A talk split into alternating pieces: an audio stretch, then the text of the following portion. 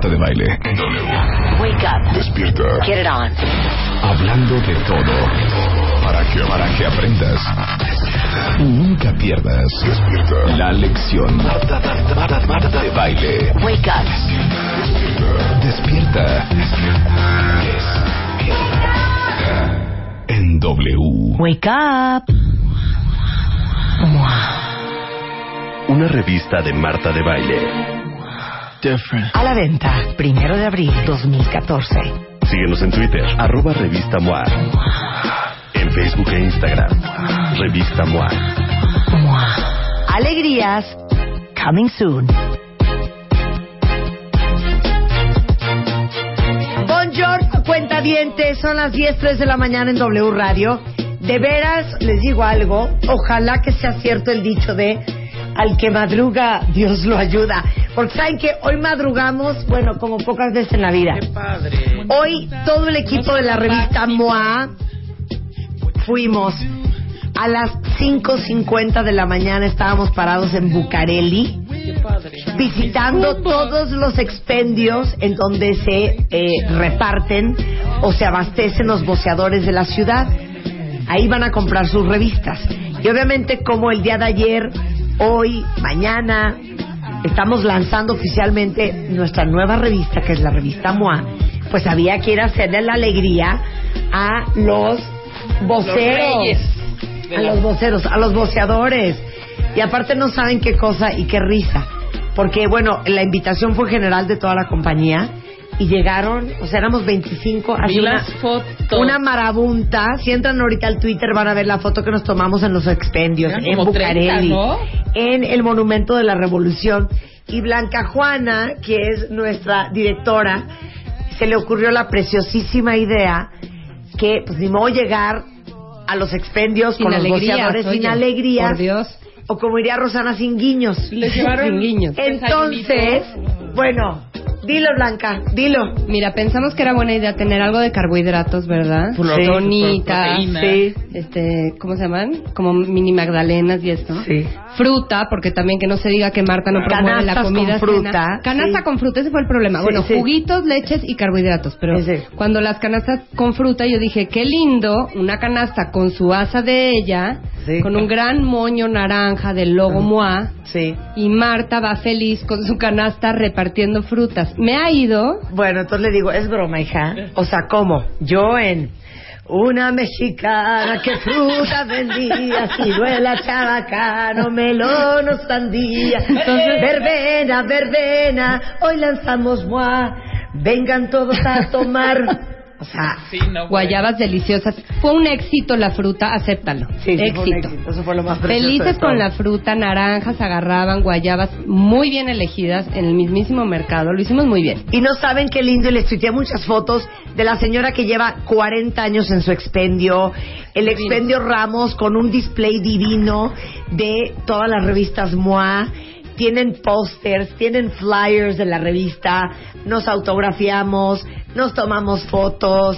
Con Bueno, los boceadores. Con los boceadores, hija. Y ya para sellar tomamos una foto del Monumento de la Revolución, cosa que está ahorita en mi Twitter. Qué increíble. Ayer lanzamos ante periodistas y reporteros, queridos amigos, en el Hotel St. Regis en la Ciudad de México. Hicimos la presentación no solamente de la revista MOA, sino también develamos quién es la primera invitada en la revista MOA. Y también presentamos un estudio que de hecho les vamos a hacer el día de hoy, que son las MOAs, las mujeres urbanas autosuficientes. Qué bonito. Entonces todo eso vamos a hacer el día de hoy. Aparte va a estar el y vamos a hablar de sexo con niños cerca. Duerme tranquilo, que es un proyecto increíble para impulsar eh, el Instituto de Neurología y Neurociencia y el patronato eh, Una subastilla. una subastilla subasta, una subasta. y el hospital este también de, de pediatría. Vamos a hablar de 10 cosas increíbles sobre el ADN, el cerebro y el sexo con Guillermo Ferrara. Entonces tenemos muchas cosas que hacer, pero quiero Pero nos podemos dar un permiso. nos podemos dar un permiso, una licencia. Totalmente. Oiga, que no cunde el pánico. ¿En qué sentido? La revista MOA es del mes de abril. Obviamente hoy ya muchos voceadores, muchos Sanborns, muchas comercial mexicanas, muchos Walmarts, muchos eh, Carrefours, Ajá. eh, Chedrawis, Sorianas, ya tienen la revista, pero muchos no. Estamos todavía en el proceso de distribuirla. Entonces, que no cunde el pánico. Pero si su ansiedad es mayor a su paciencia, si ya no pueden de la angustia de que se van a quedar sin su revista MOA, he pedido una autorización al alto mando de las Naciones Hermanas de The Media Marketing Knowledge Group y les tengo un paro increíble. Cañón. Repito, si su ansiedad es más grande a su paciencia, señores, yo les tengo una alegría.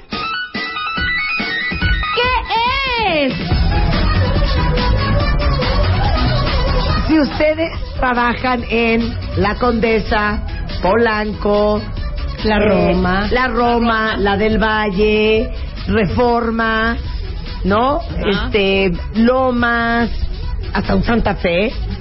Ok. Por ahí la zona rosa. En la oficina tengo nada más, no tengo ni una más. 500 revistas MOAS. Entonces, si ustedes van Alejandro Dumas, 241, esquina Homero, en Polanco, con mucho gusto ahí, se las vamos a vender, ¿ok? Ah. Las otras alegrías vienen después. No, ¿ok? tenemos más, tenemos más. Claro. Esta es una alegría improvisada ahorita en el desayuno. No, porque de empezamos a leer en el. Twitter del estrés de todo el mundo. Que mucha gente todavía no la encuentra, porque la revista se empezó a distribuir ayer.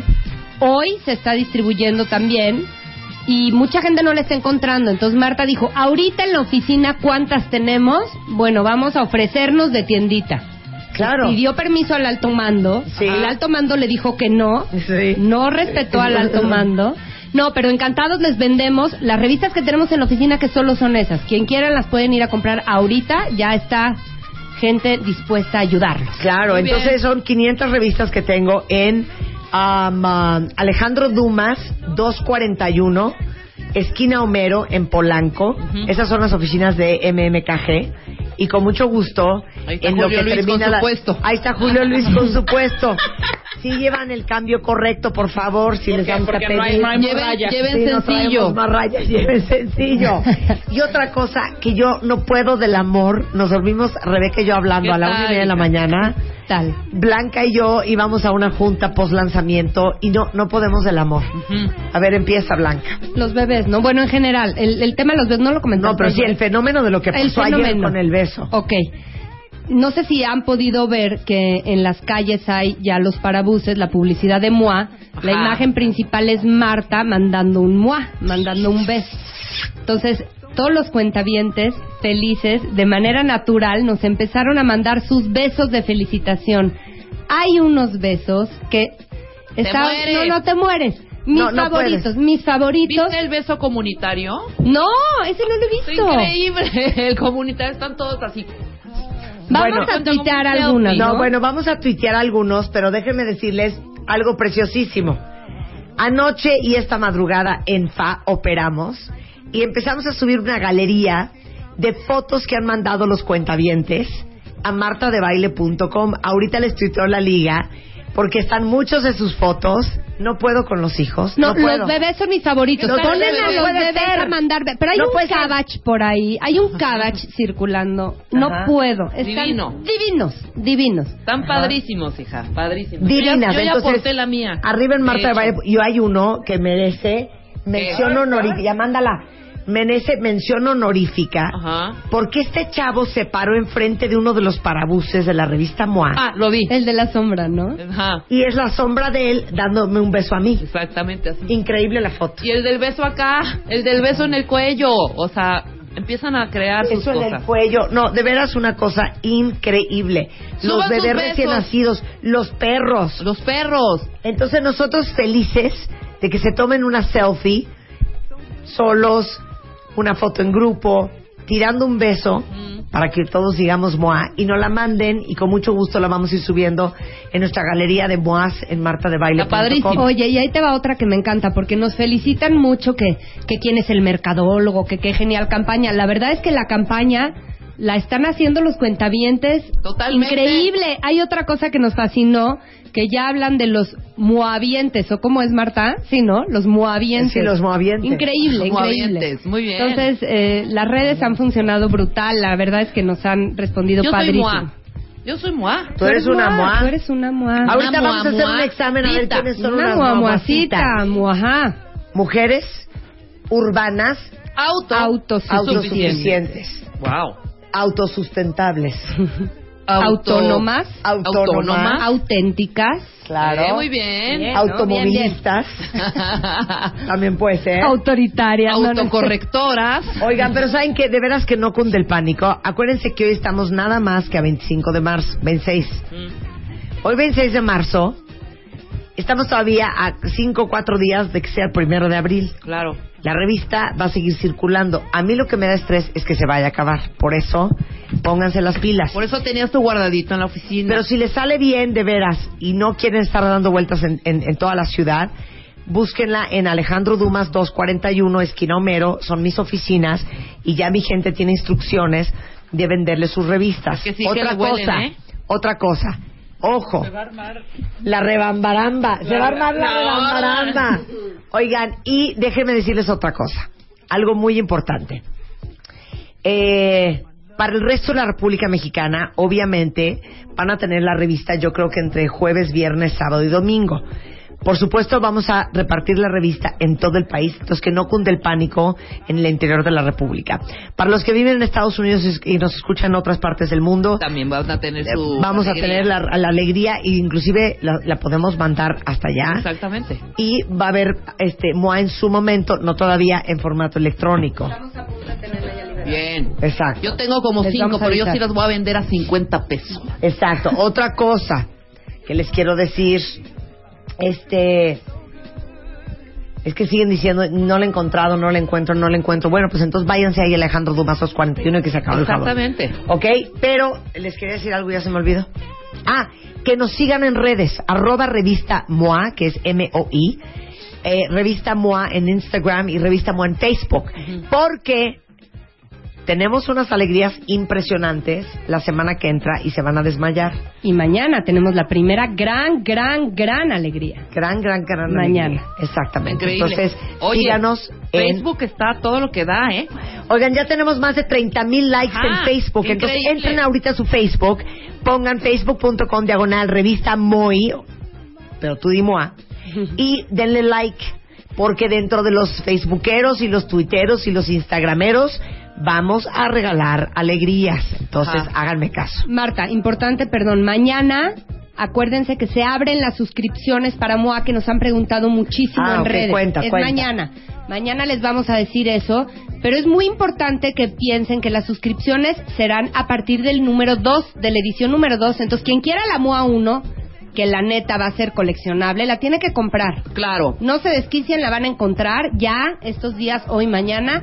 Tienen que comprar la 1. Ahora, toda esa info, ¿dónde está, Blanca? O sea, de saber cuándo empiezan las suscripciones, todo ese rollo. ¿Eso está? Mañana se abren las suscripciones, Ajá. lo vamos a Díganme decir si eso es de Dios. ¿Qué? Díganme si eso es de Dios. El hijo de Sacil Ajá. dice con amor desde Cancún, mi Pepe te manda No, no su puedo, no cooperación. No puedo. con la boca del niño.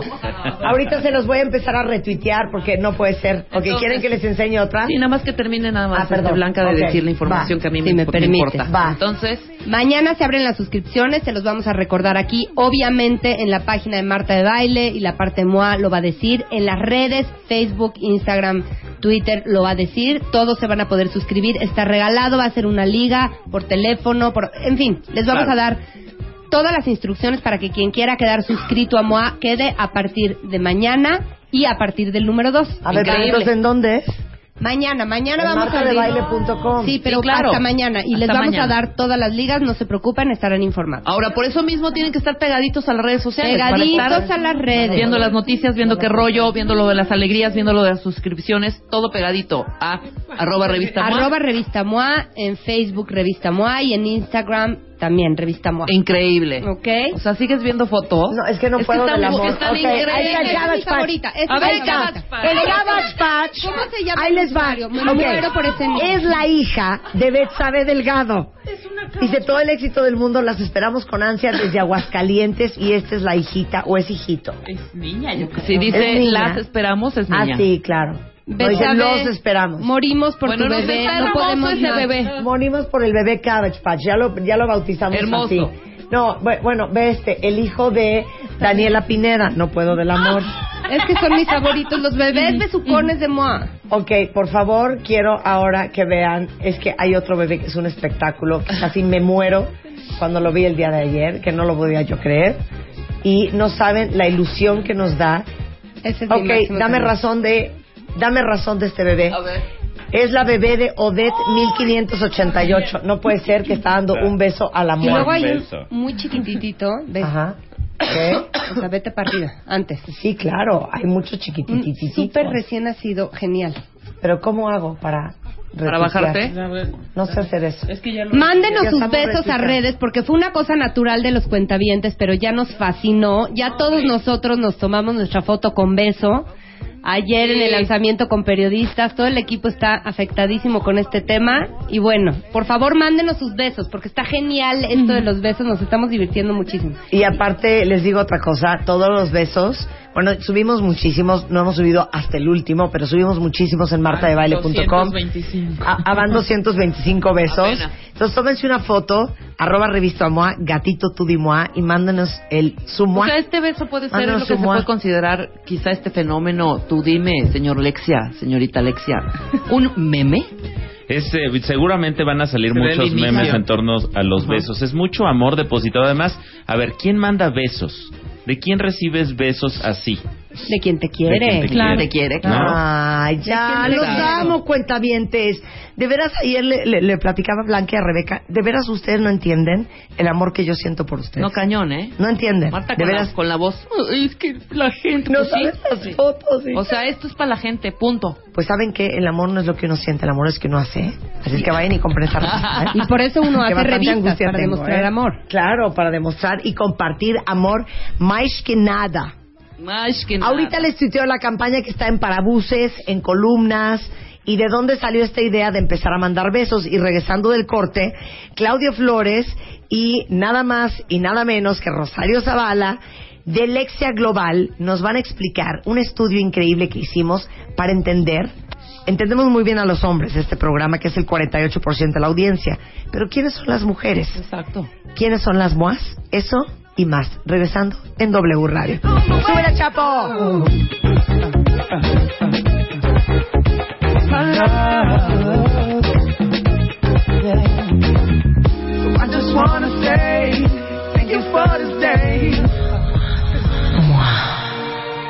Una revista de Marta de Baile. Different. A la venta, primero de abril 2014. Síguenos en Twitter, arroba Revista MOA. En Facebook e Instagram, Revista MOA.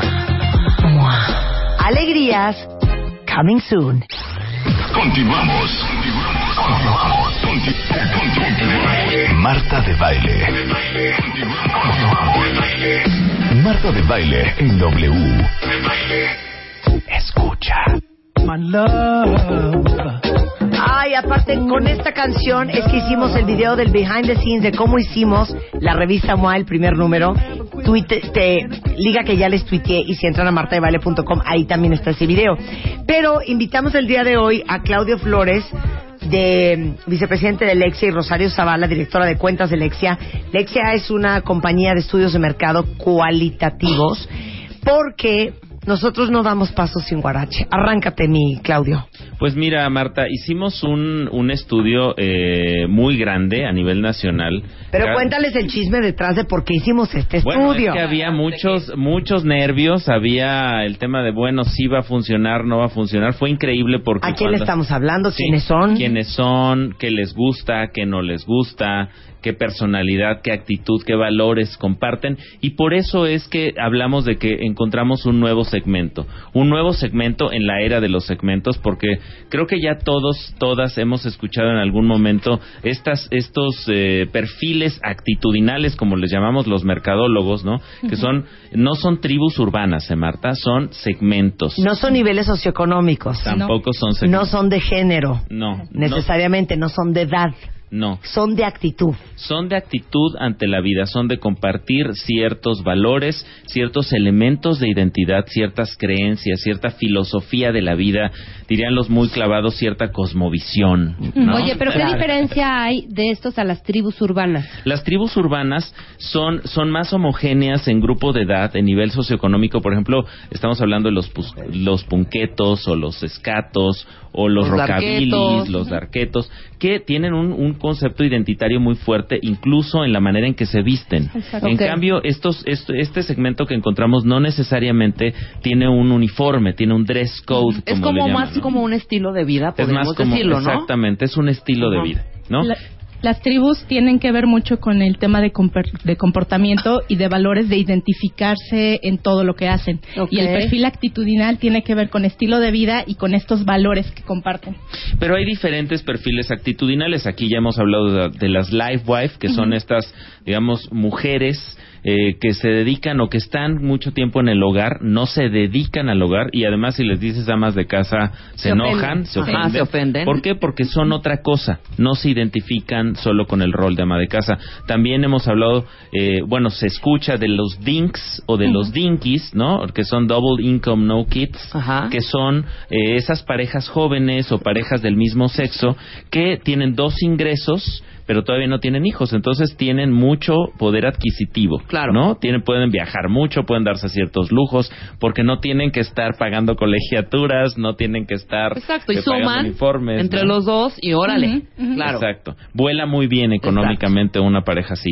También están las punk. Amo las punks. Las a ver. ¿quién es las punks de ustedes? Cuentaventes. Ahí va la definición. A ver, punks, y por favor, me, me corriges el inglés, Marta. Son professional aunt no kids.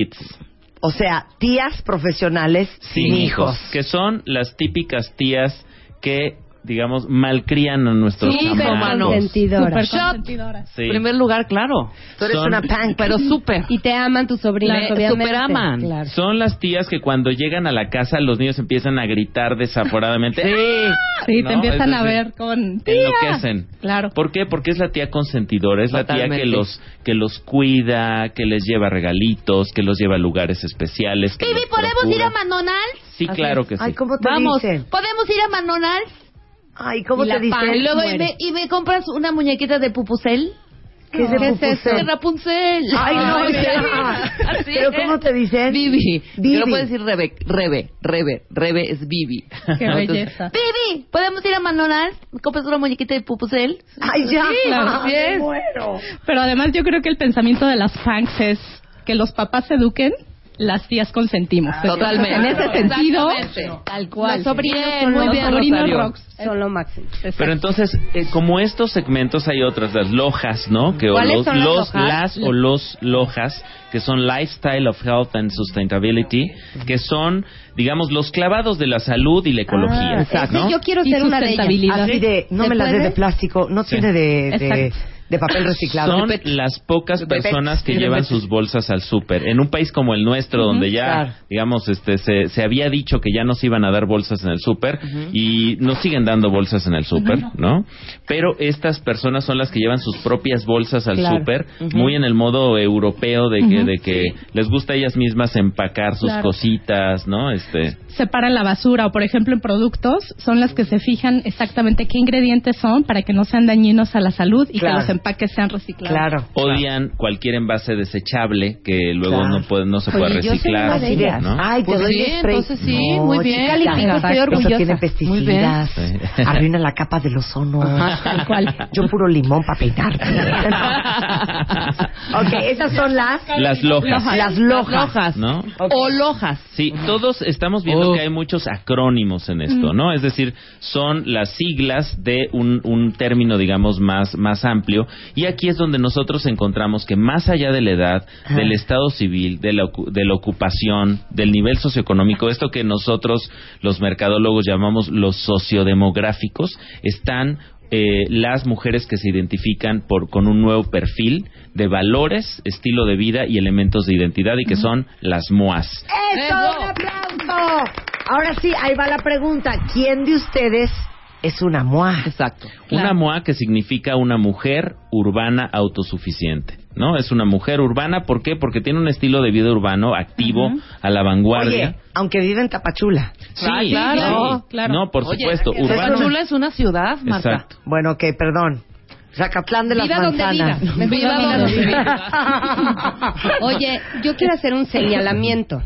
Todos estos perfiles que decías, contenido, por cierto, que van a encontrar en MOA número uno, por estos señores autores también en MOA, son en inglés, ¿no? Las Sí, siglas, es muy sí. común. A ver, Es muy común porque finalmente son eh, segmentos actitudinales eh, encontrados muchos desarrollados en Estados Unidos y que evidentemente marcan tendencia en la mercadotecnia global. Claro. ¿no? Entonces, ¿qué sucede? Pues vas y los buscas, ¿no? ¿Cuáles son los que hemos, en- digamos, que se han desarrollado en México? Muy curioso, pero tienden a ser negativos, ¿no? O los sea, ninis. los ninis. Los ninis, no, ni claro. estudio ni trabajo, que no es un acrónimo en realidad. Yo quiero ser ¿no? nini. No sabes cuánto. Yo creo que no, No, yo creo que sí. No, güey, después de la visita hoy a Bucareli, sí, te lo juro que sí quiero ser nini. Si no vean el Estoy video de agotada. cómo salió la revista Moai, van a ver qué, qué ritmazo. qué poco nini es. Sí, exacto.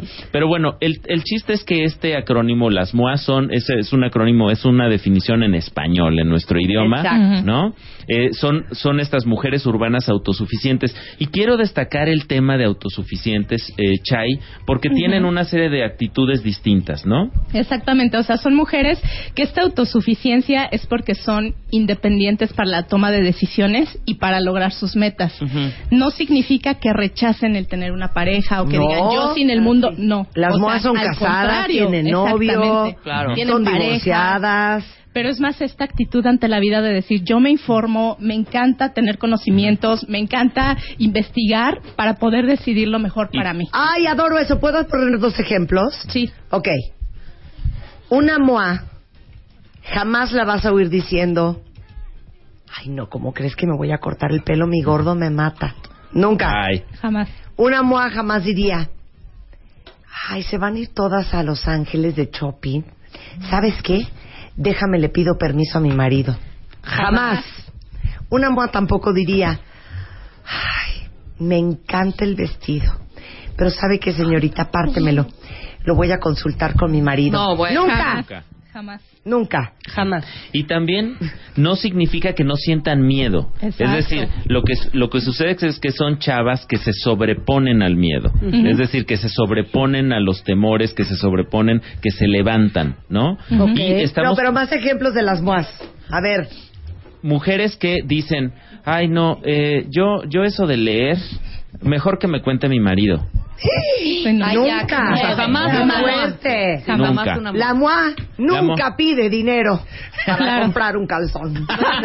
Lo del, No, lo del corte de pelo ya lo dijiste. Ya, ¿verdad? ya dije lo de corte de Lo pelo. ay, no, si no me mata. Ah, no, les tengo otra que jamás diría una moa. Y Ay, ustedes me van también. diciendo Ay, que eres una moa. A ver, vas. misma. A ver. Huélame.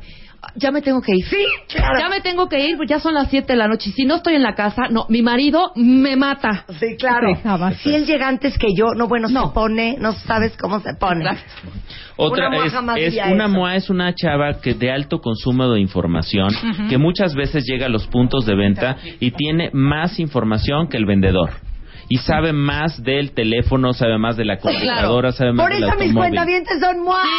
No Sí. nos timan, no, No. nos timan. Oye, perdón, tengo que hacer un, un, una, un news break. Acaban de mandar un flash informativo. Nos acaban de mandar una foto de la oficina. Ajá. Eduardo es un cuentaviente y esposo acomedido. Fue el primero en venir por su revista MOA a la oficina. A Ahí está la foto. ¿Qué tal? Ahorita se las mando por Twitter. Ah, ya la tuiteé. Ya la tuiteé. No, bueno, ponle te amo, Eduardo. Qué buen esposo eres. Ok, ¿qué más dice y no dice una MOA? Vas, Rosario. También una MOA jamás se agobia si la critican. O sea, si le critican algo de ¿qué onda con tus zapatos? Ajá. Es lo que yo Totalmente. quiero usar. Muy bien. Y además lo toma con sentido del humor. Y Es tampoco se agobiaría si le dijeran, oye, ¿a poco tu niño todavía no habla? No, no habla por. claro. Yo tengo una, una moa que probablemente tiene hijos y los ama, no está todo el día chinchintorreando con los niños y hablando de los niños y su vida gira en torno de los niños. ¡Eso! Exactamente, un Una aplauso. moa tiene vida propia O sea, e hijos. danos esa conversación. Tú eres Porque es una, yo soy una moa, tú no eres una moa.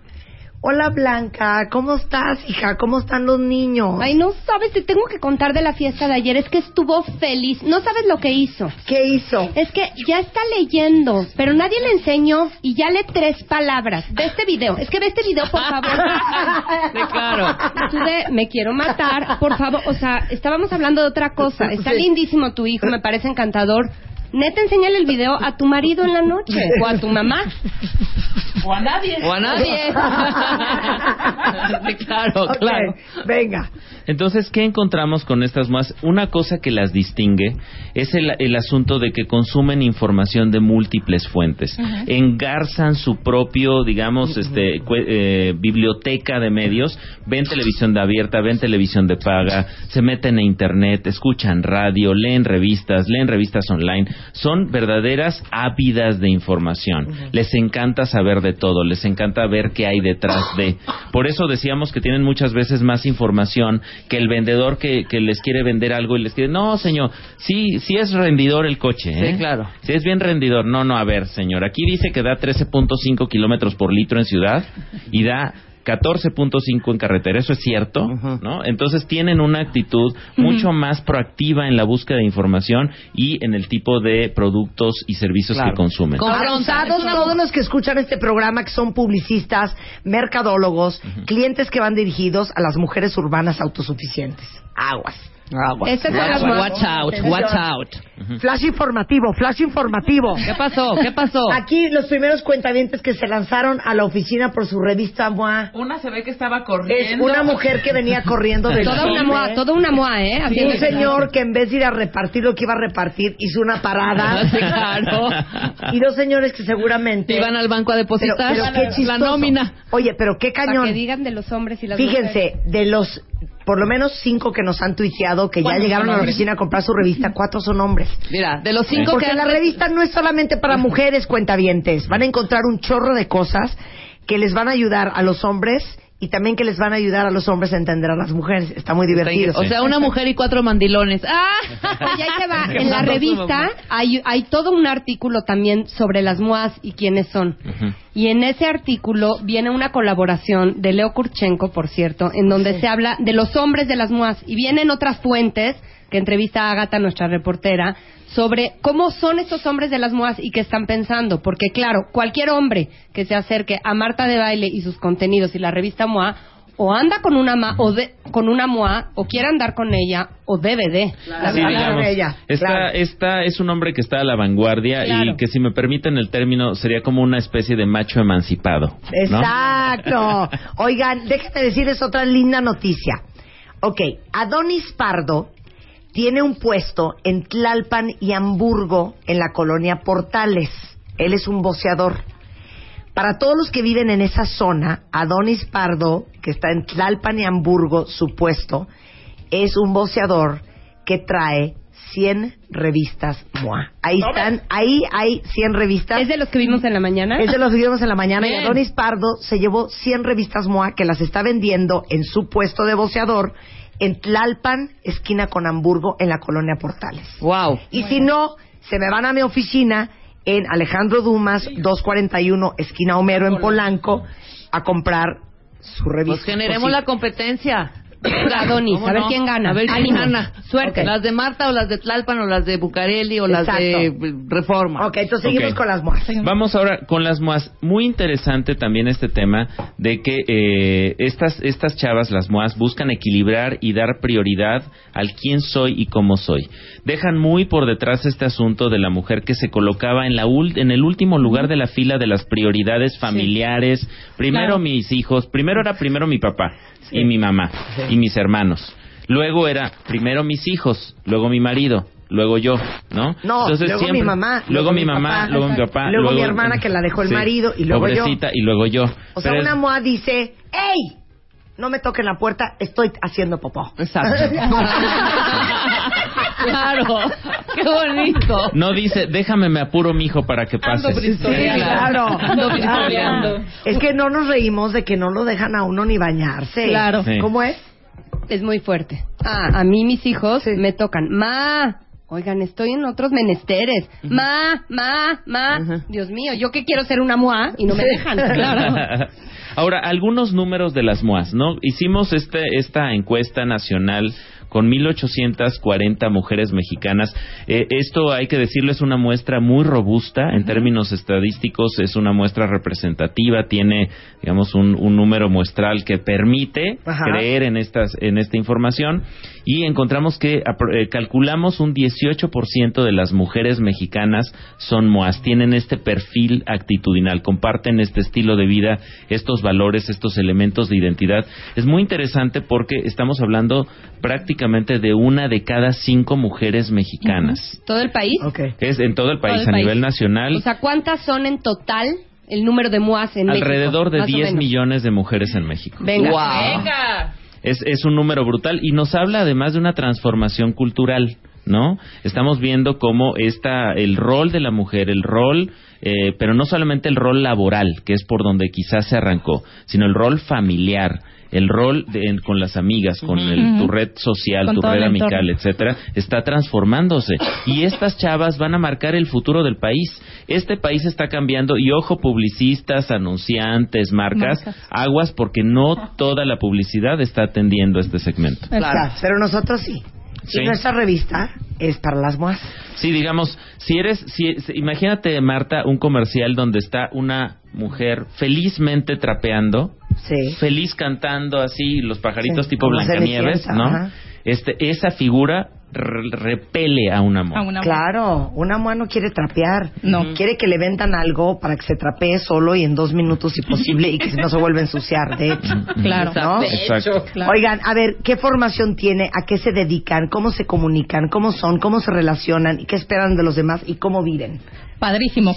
40% de las MOAS son casadas y 40% son solteras. Entonces, no De importa el, el estado civil. O sea, y 20 son forever alones. No, el- momentáneamente. El, el resto, Divorciadas. eh, eh, divorciadas o viven en unión libre. O están en transición. Están en transición. Exacto. Next. Bueno, la mitad de ellas tienen hijos, dos en promedio. Ajá. Eh, también con quién viven, 47% vive con su pareja, 39% vive con familiares, 11% vive sola y el resto incluso viven en este esquema amigos. Nuevo de roomies, amigos, etcétera. Exactamente. Importantísimo el nivel de formación. El 75% tiene licenciatura Y- de ahí el Y yo 25% tiene maestría. ¿Qué tal las cuentavientes de ¿Qué este programa? tal? ¿Qué tal mis moas? Licenciadas y maestras, Chihuahua. Y si no, maestras de la vida. Entonces, Bien. somos, o sea, ¿somos MUAS? ¿Seguimos siendo decir- Porque yo maestra no soy, ¿eh? Bueno, yo no estudié, por eso digo todo. Pero si eres MOA. Pero sí soy moa. eres MUAS.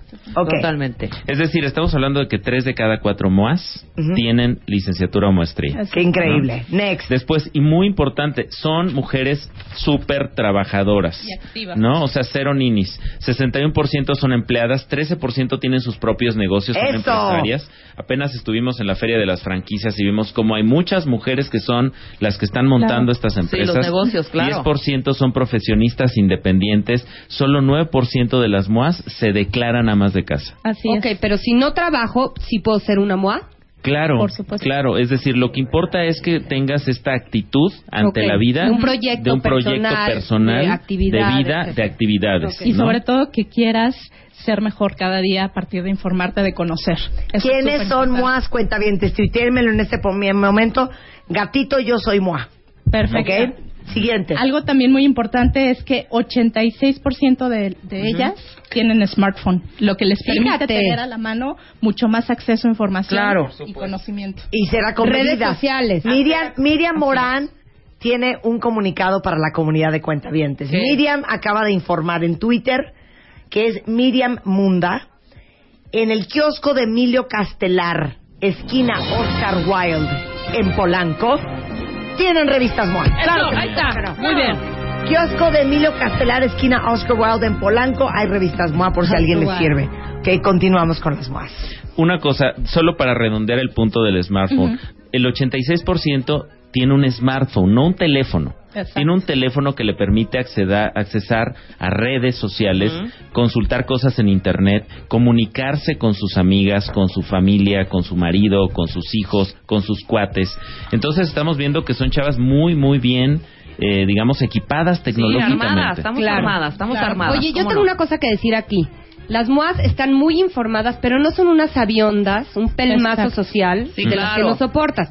Porque decíamos ejemplos también de los maridos y las amigas. Las MOAs tienen maridos o novios o amigas, pero están conciliadas con su grupo social y hablan de cosas interesantes, pero no te están agobiando. Sí, no es ahí viene la Ay, pesada de la. MOA. No paroleamos. Se relacionan bien No. con No la gente. o sea, No. Ah, no vamos a hablar de los huicholes, de todo hablar de nada. Sí, claro. Claro. No, Sí. no, no Pero sí son, sí son chavas que cuando conocen algo, cuando se enteran de algo y no saben qué es, se enteran en fa. Exactamente. Tienen las herramientas para rápidamente entender de qué se trata, de qué va, etcétera. Oye, Denise González tiene una nueva definición de MOA. ¿Cuál es? No es mujer urbana autosuficiente, es maravillosas, únicas y adictivas. Ay.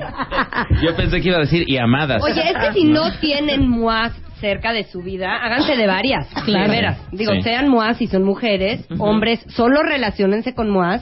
Claro. Si no la van a pagar. Exacto. Eh, de acuerdo, ok. Ahora veamos a qué le dan importancia. Es muy relevante esto porque nos habla de lo que es relevante, lo que es importante en sus vidas. Y aquí vamos a ver algo bien interesante, Chay.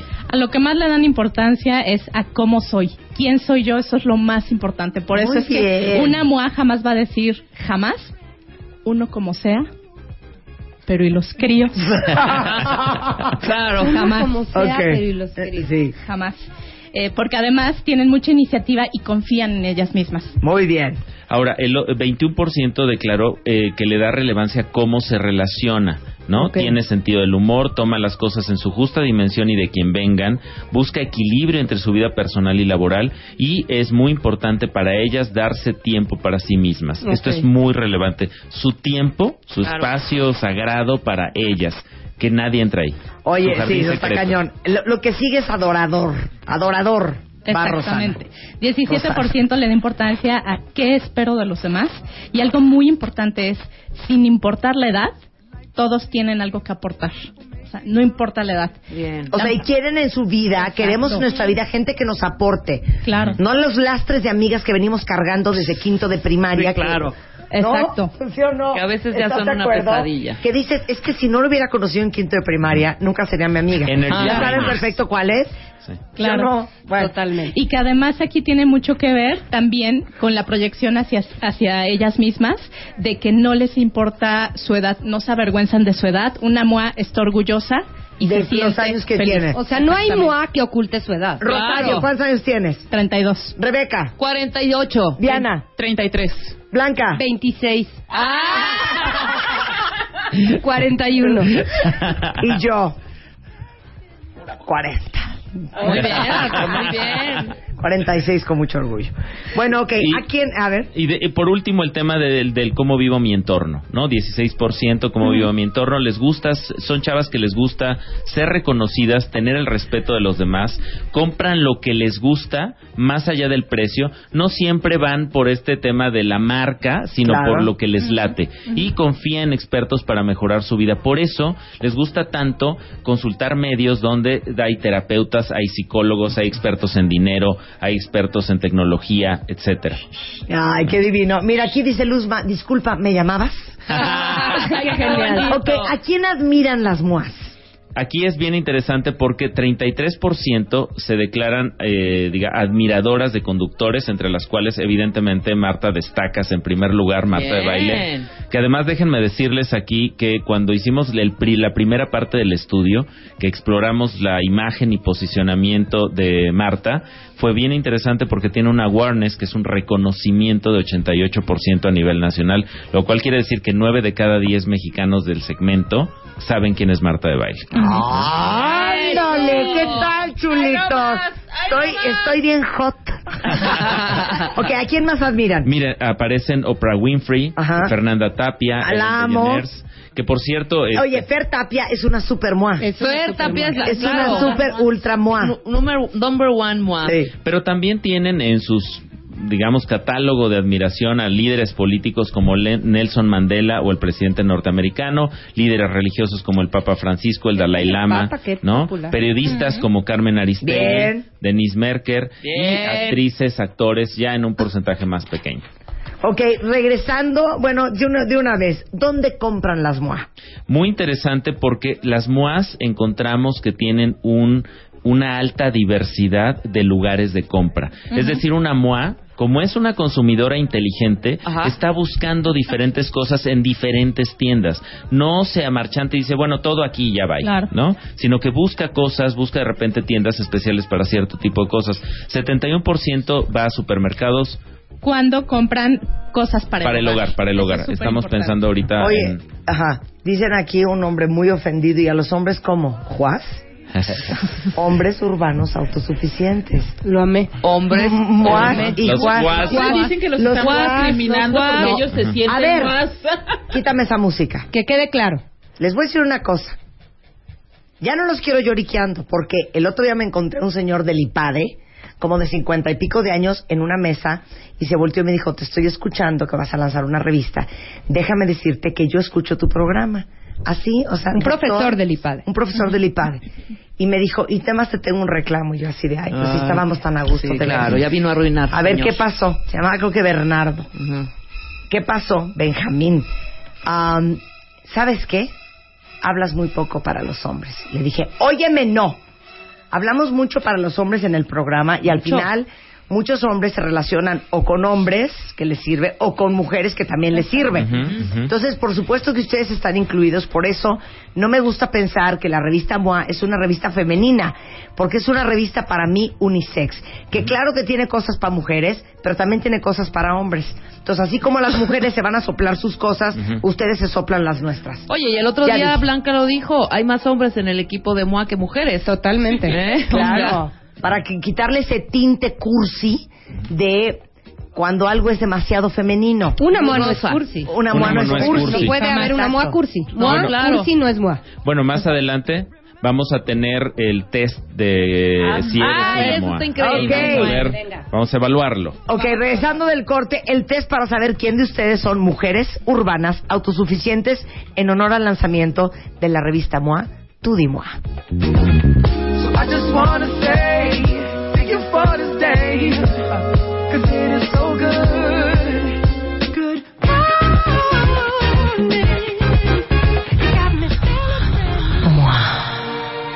Una revista de Marta de Baile. different. A la venta, primero de abril 2014. Síguenos en Twitter, arroba Revista MOA. En Facebook e Instagram, Revista MOA.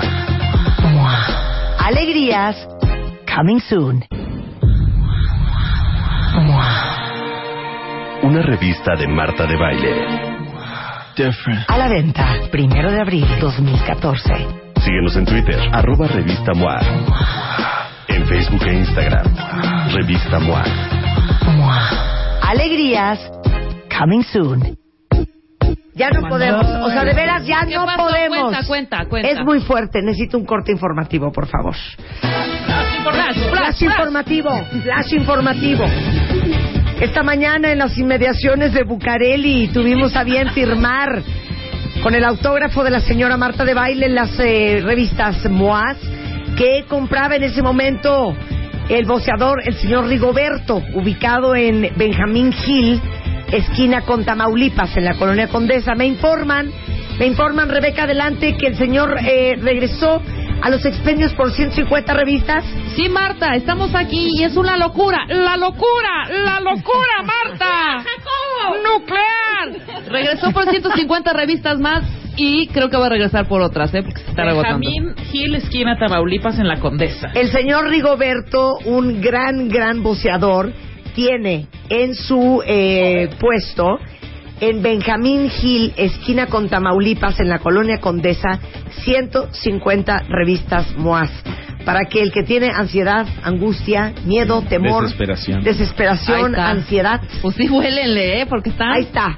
Rigoberto Gil, esquina eh, Benjamín Gil y Tamaulipas, tiene 150 revistas MOAS. Y bueno, acaba de mandar una cuenta el mejor tweet ever, que por fin encontró la revista Luisa Chavarría.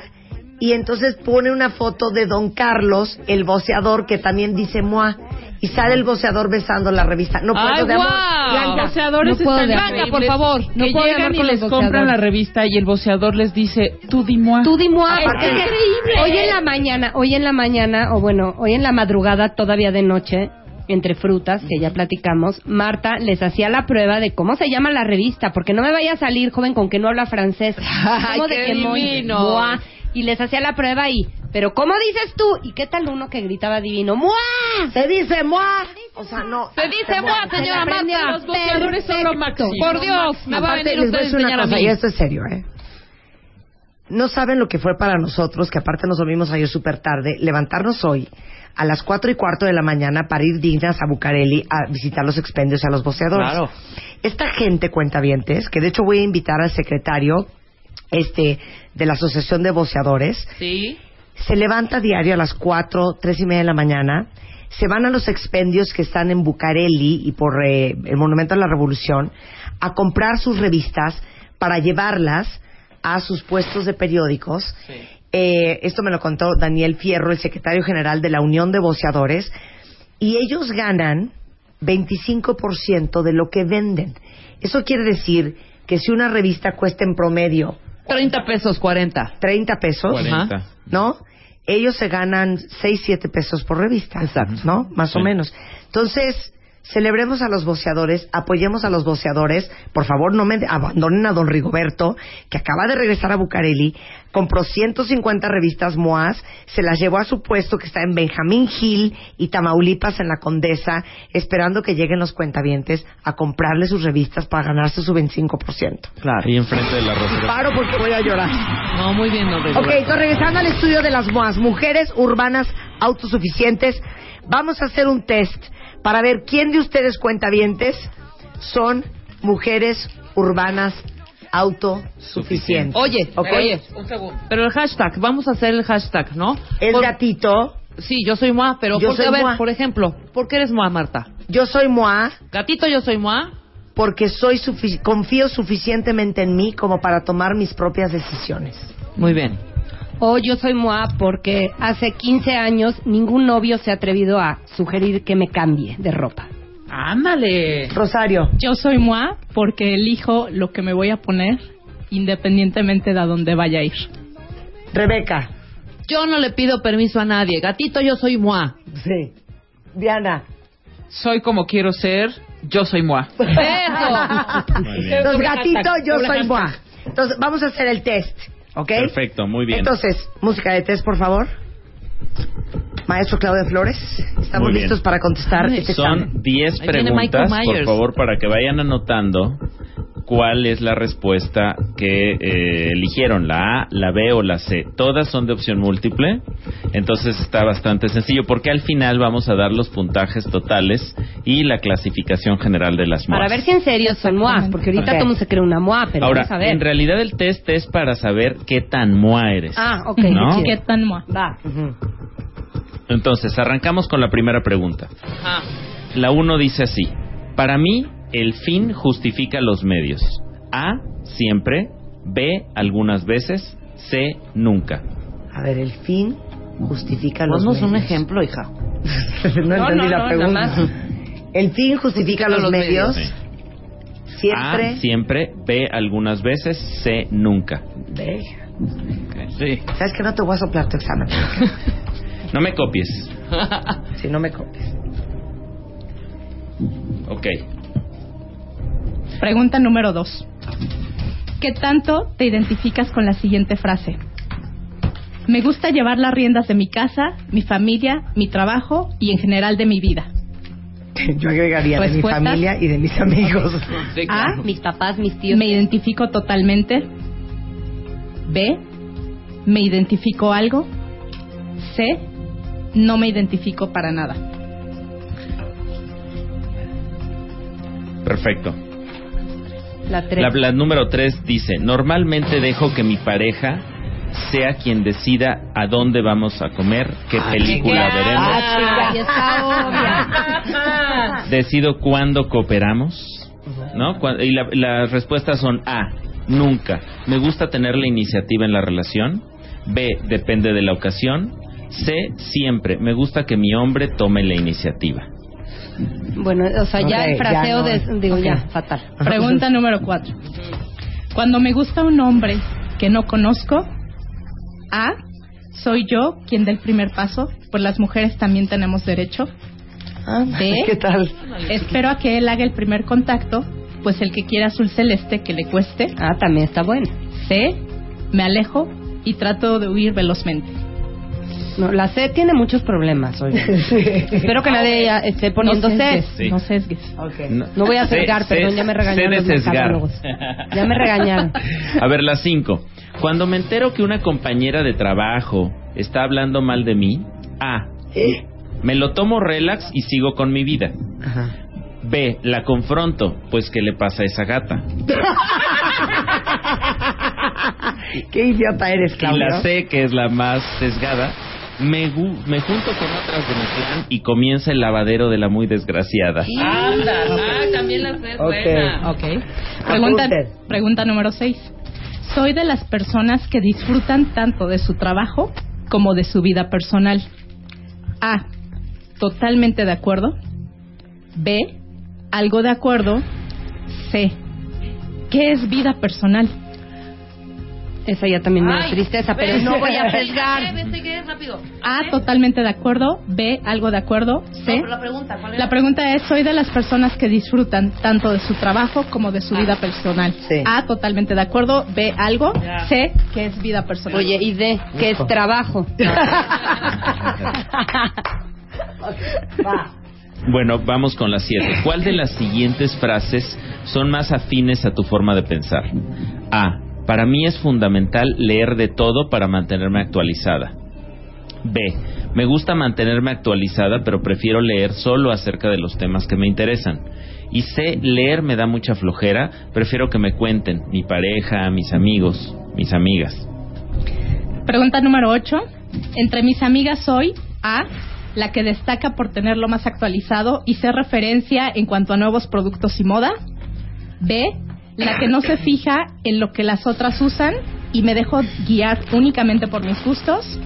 C, prefiero esperar que ellas se arriesguen con nuevos productos y moda. Si funciona, ya los pruebo yo también. Ok. Muy bien, vamos con la nueve.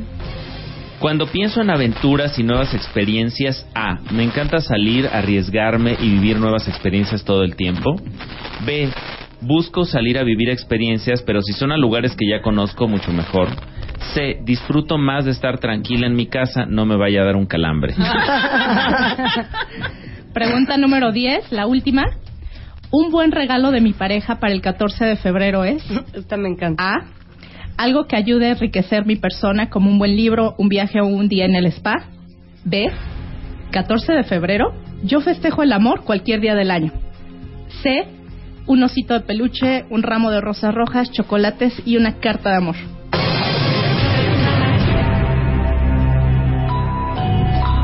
¿Cómo vamos a hacer la sumatoria? Vamos a hacer la sumatoria, a ver, sumemos, porque cada respuesta A tiene un valor de 10 puntos. Ok. Ajá. Cada respuesta B tiene un valor de 5 puntos. Y cada respuesta C tiene un valor de 0 puntos. A ver, veamos cómo, cómo están las, las sumas, las restas. Sumen sus A, sus B, sus C. ¿Qué puntaje total les da? Ay, ya, perdón, pero vuélvelo a repetir. Sí, va de nuez. Vuélvelo a repetir. La A, cada respuesta A que hayan dado tiene un valor de 10 puntos. Ok. Cada respuesta B tiene un valor de 5 puntos. Ok. Y cada respuesta C Lleva tiene viendo un la valor de B, 0 así de puntos. 5, más 10. Por eso siempre te salen pésimas las cuentas. Por eso siempre sale súper alta en los Ay, yo test. saqué 230. el test, nada más el límite son 60. ya. Ok. Tengo miedo. ¿Ya Ya, todo el mundo mande sus respuestas. Gatito. Yo soy. Yo soy Moa, que por cierto ya es trending topic. Muy bien. Ya es trending topic en Twitter. Estamos en segundo lugar. Después de a Brasil con Corona. En realidad estamos en primero porque ese es patrocinado. Ah, ok. Claro. Somos Fíjate. primer lugar, ahorita Fíjate. trending topic. Gatito, yo soy. Moa. Yo Qué soy padre. Moa, ¿cómo no? Ok. A ver. A ver, decimos qué calificación Sí, tenemos. sí. Sí, a ver. A ver, Rebeca. Yo- Sin mentir, hija. Sin mentir, yo fui súper honesta, 60 puntos. Ok. 60. Sí, claro. 60 tuve. Ok, yo tuve 80 puntos. ¿Cuántos puntos tuvieron ustedes? Cuenta bien. ¿Qué pusiste en la de.? ¿Qué pusiste? Hay 30, 65, 70, 85, 65. 65, 75, 65. 65 Bien. y yo 50, 80. 55. ¿Qué pusiste en la 5? A ver, ¿cuál era la La de cinco? mande loca. ¿Listo? ¿En cuál? En la de número mande cinco era loca. Cuando me entero que una compañera de trabajo Ah, está ¿qué hablando mal de mí, A, me lo tomo relax y sigo con mi vida. Ay, B, nos vale. la confronto, sí voy a pues, decirle ¿qué le loca. pasa a esa gata? ¿Qué le pasa? No, yo puse A. A mí me resbala. Yo sí fue, ¿qué? ¿Qué? ¿Qué? No, es su Yo problema, no tuyo. Siempre voy a. Me vale. Yo me vale. Pobre. Sí, Pobre. pobre. Dios la bendiga. A ver, Bueno. A ver, Perfecto. listo. ¿Cómo mira, Alejandra Conde mandó, como dirían mi mamá, mandó una chinita. Una chinita es, es como un, como un... Un pellizcón. Un pellizquín, Un pellizquín. una vueltita de. Alejandra, soy, Mo- eh, soy Moa, diseñadora industrial y de modas, orgullosamente de Zacatlán de las Manzanas. Está Muy bien, montada. claro.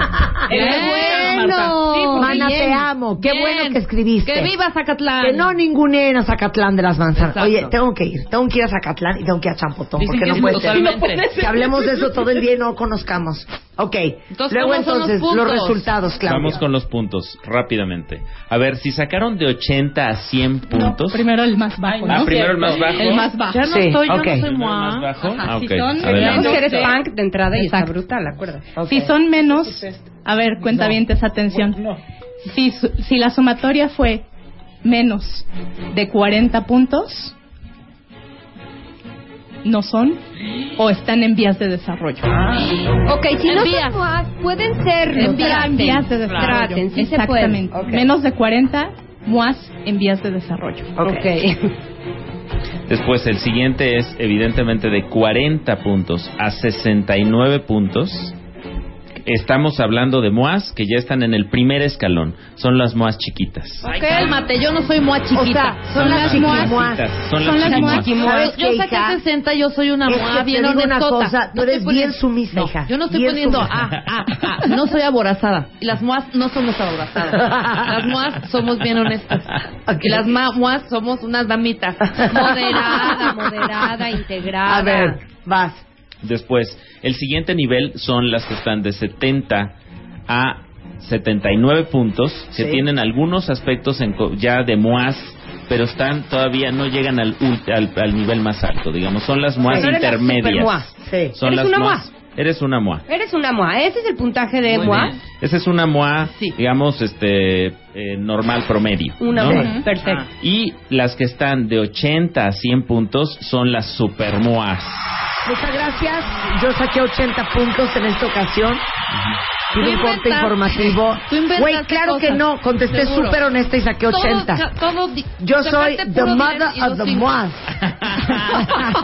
the mother of all moas.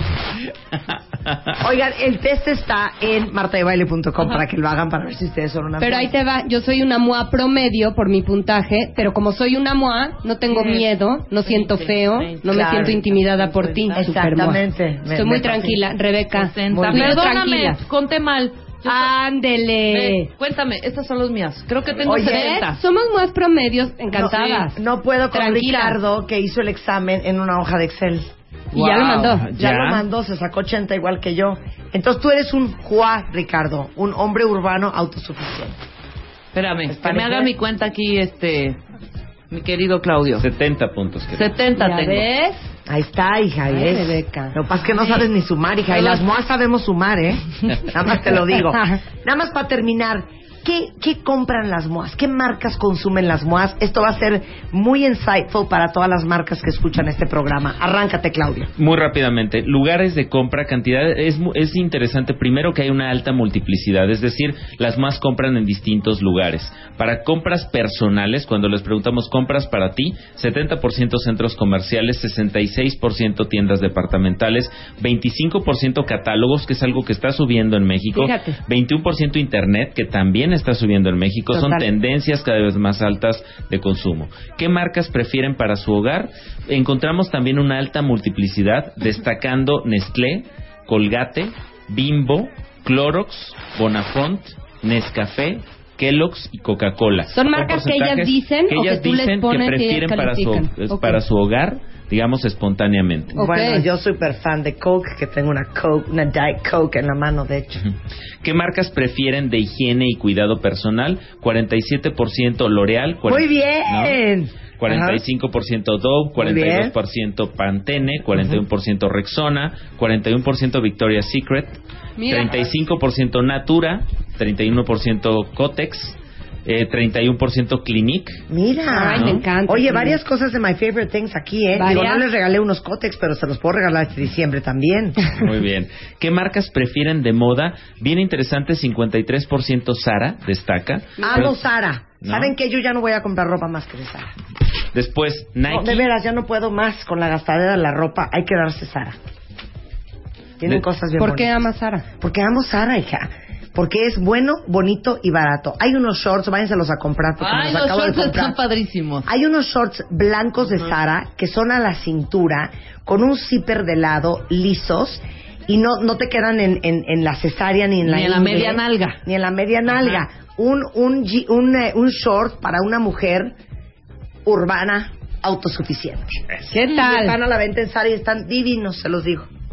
Bueno, después, Sara. ¿qué marcas prefieren de moda? En segundo lugar entra Nike, Levi's, mira. Gap, Mango, después Julio, Bershka, Adidas, H&M y Abercrombie. Muchas marcas muy sporty, ¿no? O sea, Super sporty. Porque la MOA es activa, ¿eh? Eso lo dijimos, la MOA es activa, la MOA es sana, la MOA hace yoga. y Oye, veo cosas, aquí Colgate, Clorox, Bimbo, Nestlé, Bonafont, Suavitel, Nescafé, Kellogg's, Alpura, Nor, o esas ya las habías dicho. Sí, yo son, las marcas de, pa- que habíamos mencionado para el hogar, que son las que prefieren. Es muy interesante, Marta, porque además estas chavas, como tienen mucha información, se informan, buscan, preguntan, checan los empaques, Claro. ven las letras Y pequeñas. a ver si le suena. Clorox, más fuerte que nunca. Ay, qué bonito. Bueno, estas son las MOAS, todo el estudio para toda la gente de medios que escucha este programa. Eh, lo pueden solicitar a lexia.com.mx, arroba lexia global o en el teléfono 9150 5400. Exacto, y tenemos mucha información de lo que platicamos ahorita en martadebaile.com. ¿Quiénes son estas mujeres urbanas, autosuficientes, maravillosas, empoderadas, que adoran a sus hombres, que aman a sus hijos, pero que sobre todo se aman a ellas? Estas son las MOAS. Muchas gracias. Un aplauso para Alexia. Gracias. Un gran estudio que hicimos para perfilar los contenidos de la revista MOA y obviamente pues ya te vas a tener que aventar un juá. Sí, claro. Sí, un urbanos Claro. son lo suficiente. Y si nos permites hacer el agradecimiento a nuestro equipo cuantitativo liderado por Alfonso Buendía y Jacquelina. que Ay, Jackie, mi 20. poncho, gracias. Sí, no sé, Gracias. eh, y, y una cosa muy importante es, este estudio, es, es importante destacar lo que acabas de decir, Marta, de que este estudio as- asegura que la curaduría de información que tiene la revista tenga un balance perfecto de temas. ¿No? Van a verlo en el índice de la revista, que es un índice de- disfrutable desde el índice. Desde el Desde el índice, índice, ya te Ay. engancha. Y gracias a todos ustedes por el apoyo, el cariño, el amor. Gracias a Carmen Aristegui, mi primera entrevistada del número de abril, que van a conocer a una Carmen que nadie conoce, que nunca han visto. Va a hablar de todo menos de política. Este, y una mujer extraordinaria que por primera vez, me atrevo a decir, abre un poco su corazón para que conozcan a una Carmen diferente. Gracias a Gloria Calzada, Ay, Rebeca de Gloria, Alba, Rebeca, qué linda. Adela Micha Doradas, este, Nacho Lozano, a Nacho Lozano, Lozano, Horacio, Horacio Villalobos, Villalobos. Beto de Tavira, gente adorada, Laura Manso, Zurita, que la ama- lo amamos. Sergio Zurita, bueno, y todos ustedes que están echando las más grandes porras y la mejor vibra. No quiero azotarme, pero se los decía el día de ayer a los periodistas con quienes lanzamos MOA y hoy a la gente del expendio.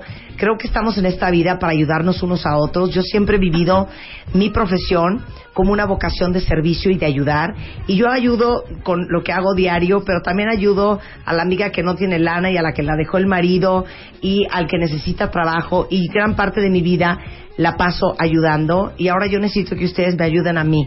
Entonces, muchas gracias por todo el apoyo y un agradecimiento muy, muy especial a Nacho Reglero, a Gabriela Barquetín, a Rosana Villamar, a todo el equipo de ventas y de marketing de W Radio que han hecho una campaña extraordinaria para impulsar un proyecto que no solamente es mío, sino también es de este grupo y de esta estación. Eh, a todos los programas, al Hueso, a Fertapia, Alejandro Franco, este, a Enrique Hernández Alcázar, que aparte escribe en el primer número. Gracias este, a Nacho Lozano, gracias por apoyarme, gracias por, por meter el hombro, gracias por hacerme sentir un poquito menos miedo del que sentía hace algunos meses. Con esto nos vamos a corte, pero no nos vamos. Hay muchas más alegrías en W Radio al regresar.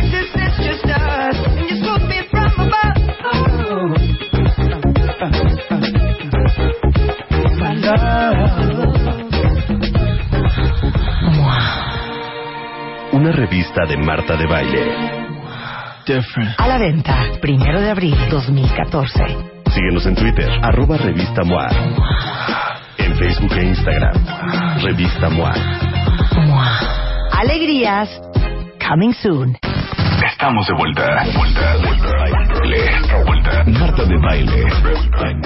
En W. Escucha. Son las 11.33 de la mañana en W Radio. Bueno, ya les dije, en Benjamín Gil y Tamaulipas, el señor Rigoberto tiene 150 revistas. En Hamburgo y Tlalpan, el señor Adonis tiene también como 100 revistas. Y en la oficina, en MMK Group, en Alejandro Dumas 241 esquina Homero, están en mi timeline todas las direcciones. También les estamos vendiendo revistas por si la ansiedad no les permite esperar y tener paciencia a que llegue la revista a su localidad. Alessia Divari es in the house, nuestra sexóloga terapeuta. Aparte, no sabes cómo reíamos el día de ayer con el tema del día de hoy. Cómo tener sexo cuando los niños siempre están cerca.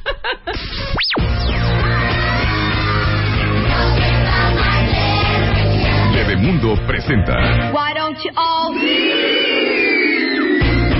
Espérate. Alessia Divari. Este tweet, güey. A No ver. lo dijiste. Soy marido urbano autosuficiente. Ayudo en los cuidados de mi bebé. Mua, Ter- marido urbano autosuficiente. ¡Ay, ya! Yo soy Mua. Mua también. Claro. Fernando Rivera, Fer-Catzalcoatl, te amamos. Que además es Fran from Hell del programa. ¿eh? Muy Fan bien, from muy bien, hell. Fernando. No se nos ocurrió a nosotros, fíjate, marido urbano autosuficiente.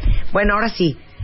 Como se los ponía en el, en el audio que les puse el viernes del gallego que le escribe a su esposa, dentro de los pretextos que le ponía a la mujer es, los niños están despiertos. Es muy difícil tener sexo cuando uno tiene muchos hijos en la casa. se ¿Estamos de vuelve, acuerdo? se vuelve un tanto complicado, sobre todo porque hay una serie de mitos y de tabús alrededor como de la sexualidad infantil, de las cosas que los niños deben o no deben ver, que pueden o no pueden manejar de- dependiendo la edad del niño o de la niña. Y la realidad es que también es cierto que muchas mujeres los ponen de pretexto. Ah, no, totalmente. ¿No? Pero a ver, hija, antes de empezar con esto, a ver, perdón, o estoy loca. Me parece una espantosa falta de respeto. Me da igual si el niño nació antier, si el niño tiene seis meses, o tiene ocho meses, o tiene un año. O sea, ¿cómo es posible que tengan sexo enfrente de ellos? No me importa que esté el niño dormido, me parece un horror. Sí, no. Se me, me parece horrible. Oye, pues que si, si, si cuando está el perrito allá arriba hasta te da también cosita, lo Sí, sacas. claro, O sea, güey. Sí, imagínate. pero de verdad, hay a quien no le causa conflicto. A ver, les causa conflicto no. Aunque el niño tenga ocho meses y esté dormido, tener sexo y el niño en la cuna así junto a tu cama. No, no puede ser eso. Eso no puede ser, hija. Pues sí puede ser, o sea, sí puede ser y no está mal. O sea, a esa edad el bebé realmente no va a captar lo que estás haciendo. Sí, pero ¿no? si captara diría, ¿sabes qué, mamá? ¿Sabes qué, papá? Qué asco. Qué asco, ¿eh? O sea, neta, qué asco. Exacto, pero es como justo a esa edad lo que no va a hacer es captar ese tipo de información. Está, está demasiado chiquito como para estar captando que lo que tú estás teniendo son relaciones sexuales, ¿no? Entonces, mientras está bebé y si sigue durmiendo con- en el cuarto, ¿no? Con ustedes, o sea, sería importante, si quieres reactivar tu vida sexual, pues ahí sí, con todo y la pena de que el chamaquito esté, pues. Claro. Pero ocho meses, nueve, ya como que ya... Empiezan, no, yo digo Empiezan, como ¿no? hasta los cinco, Cinco. seis meses, que todavía están bebés, bebés, ¿no? Que casi, casi ni balbucean tanto, ¿no? O sea, Eres que una perversa. Qué asco. bebés. Qué horror. No, yo he sabido Bueno. de matrimonios que el niño además está en la misma cama. O sea, perdón. No, ¿sabes Sí. qué? Ya no puedo. Claro, no, lo importante sería que estuviera en su cunita. ¿no? Exacto. O sea, digo, porque además sí puede ser peligroso, te agarra el momento de la pasión y tu bebé está ahí en la cabeza y sin querer lo botas así de, ¿no? Y el niño acaba rodando al piso, ¿no? Entonces sí hay que tener cuidado.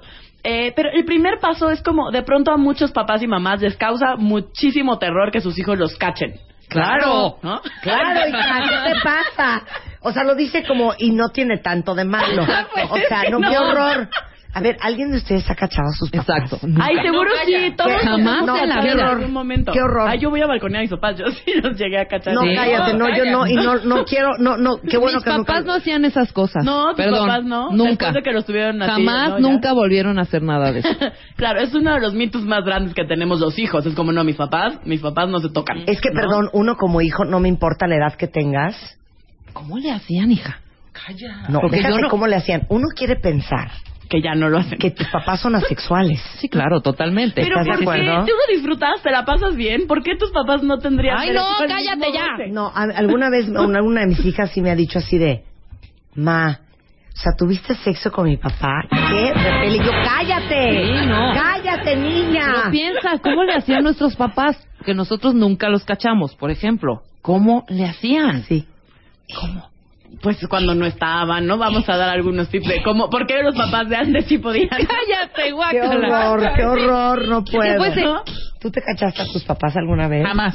Nunca. No, bueno, qué o sea, solo fuerte. yo tuve así, la, Sí. soy la única. No, me hubiera dado un trauma horrendo. Así que no, seguro alguien más. Pero a ver, ¿pero qué papás. sentiste?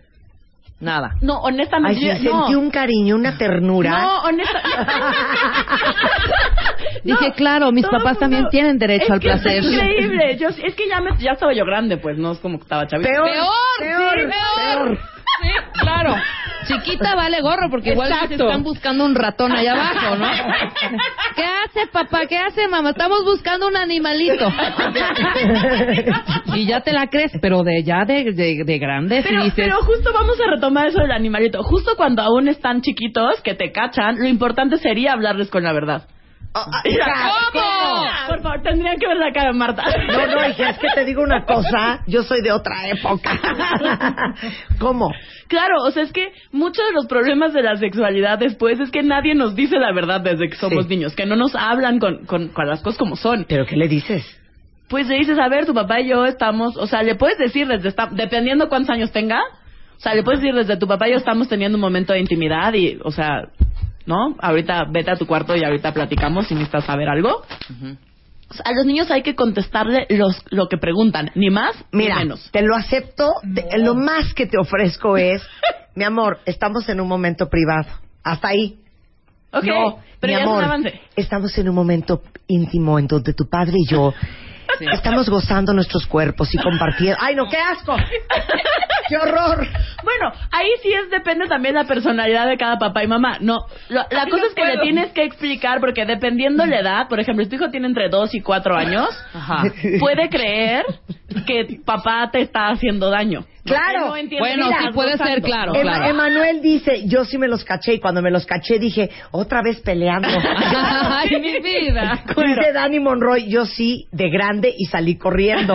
Nina dice, yo los vi a los cuatro viendo una película porno. ¿Cuáles cuatro? Cuatro años. A los Cuatro años, a los cuatro. ¿Cuáles cuatro? A los papás y a los compadres. A los papás y a los vecinos porque eran swingers. Ay, no, no, no, no, Roberto tiene el mejor. ¿Qué? Cuando se los cachó, su papá le dijo, tu mamá se estaba ahogando y la estaba llevando. No, bueno. No, de verdad, No puedo, también no papás, eso. cuentavientes, papás o mamás que nos estén escuchando, que nos digan si alguna vez sus hijos los han cachado y qué ha sido lo peor que les han No, dicho. bueno, Sí, claro, eso está padre. Carla, no voy a decir apellidos. Dice, yo nunca vi a mi mamá porque era soltera, pero mi hija nos cachó varias veces. Varias veces. Espérate, hasta ahí vamos bien. No entiendo esta parte. Incluso cuando nos salíamos al patio. O sea, hija, ¿cómo? Pues igual se salía Tú en al cuclillas en el intercerámico, o sea, no entiendo. O sea, onda. Igual se salía al patio justo para que la hija o el hijo no la cachara y pues... Ahora ju- justifica la rodilla y el codo raspado. No, ¿sabes qué? Hay otro espantoso, espantoso. Una ex compañera de trabajo, cuenta Yunuen, contaba que su hija le decía, no blinquen, dejen dormir. No, ¿saben qué? ¿Saben qué? Que falta de respeto y hay un Dios que todo lo está viendo y todo lo está escuchando. No, yo, yo sí te voy a pedir Alessia. Otro. Gemma dice, lo admito, un 10 de mayo yo caché a mi papá cuando le daba su regalo a mamá. Pongan el seguro, por favor.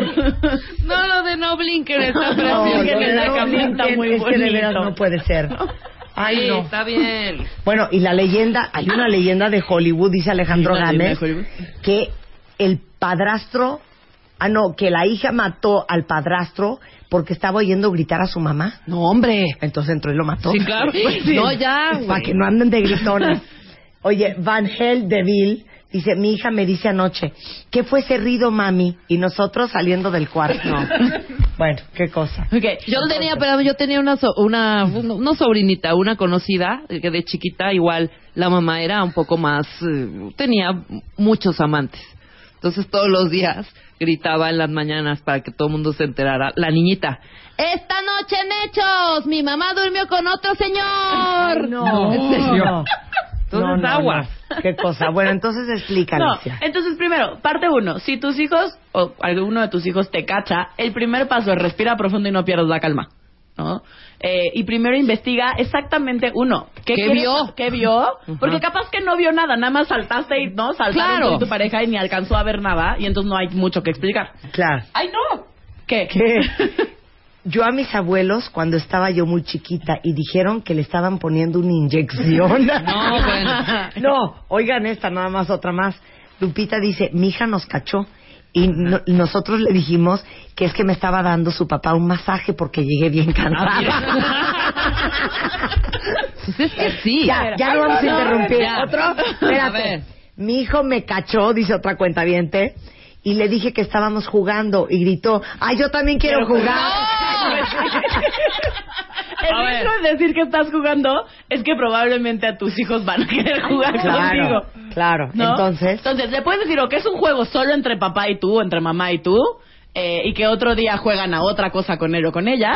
Eh, lo llevas a su cuarto, o sea, si se espantó porque sintió que papá o mamá se estaban lastimando, es importante explicarle que es un juego entre ustedes y que no se estaban lastimando. Solo como para que quede claro que no era un acto violento. Que no es o vio- doloroso. ¿no? Que no es horroroso y que no pasa nada, que de hecho la estaban pasando bien, que estaban jugando. Eh, va a depender muchísimo de la edad de los niños. Los niños, más o menos hasta los 5 o 6 años, tienen algo que se llama pensamiento concreto. Entonces no alcanzan a hacer abstracciones. Entonces, si tú le... Por eso cuando le explican a un niño, eh, pues no en el ideal de los casos, pero le explicamos a los niños, ay, es que tu papá hay una semillita y entonces la puso en mí y entonces la semillita creció y no Ay, sé qué. Luego tengo niños en consulta que no quieren comer semilla. Claro. Claro, Ay, claro. claro. ¿No? Porque los niños tienen pensamiento concreto. Ellos van a entender lo que sea que conozcan de eso que les estás diciendo. Si tú dices una semilla, se va a imaginar la semilla que conozca, de girasol, de la Ajá. que conozca, ¿no? Y entonces es explicarles de la manera más concreta y con las palabras que son lo que está sucediendo y lo que acaba de ver. Pero sí, paso uno es preguntar qué vio. O sea, qué es, y de eso que vio que entendió. ¿Qué le pasa con eso? Eh, porque de pronto los adultos nos vamos a ir a locura y capaz que mi hijo, mi hija ni siquiera entendió que vio, ni sabe que vio, ni se asustó, ni le pasó nada y la única azotada y asustada fuimos mi marido y yo, ¿no? y ahí vas a echarte de Y entonces, cabeza. exacto, le vas a dar información que realmente no está necesitando. Pero ¿qué es lo normal que puedes decir qué? O sea, ¿cómo lo dirías tú en Mamá, las palabras? Mamá, ¿qué pasa? ¿Qué, qué están ¿Qué es haciendo? ese ruidajal? así, o sea, un niño diciendo ruidajal. Ruidajal.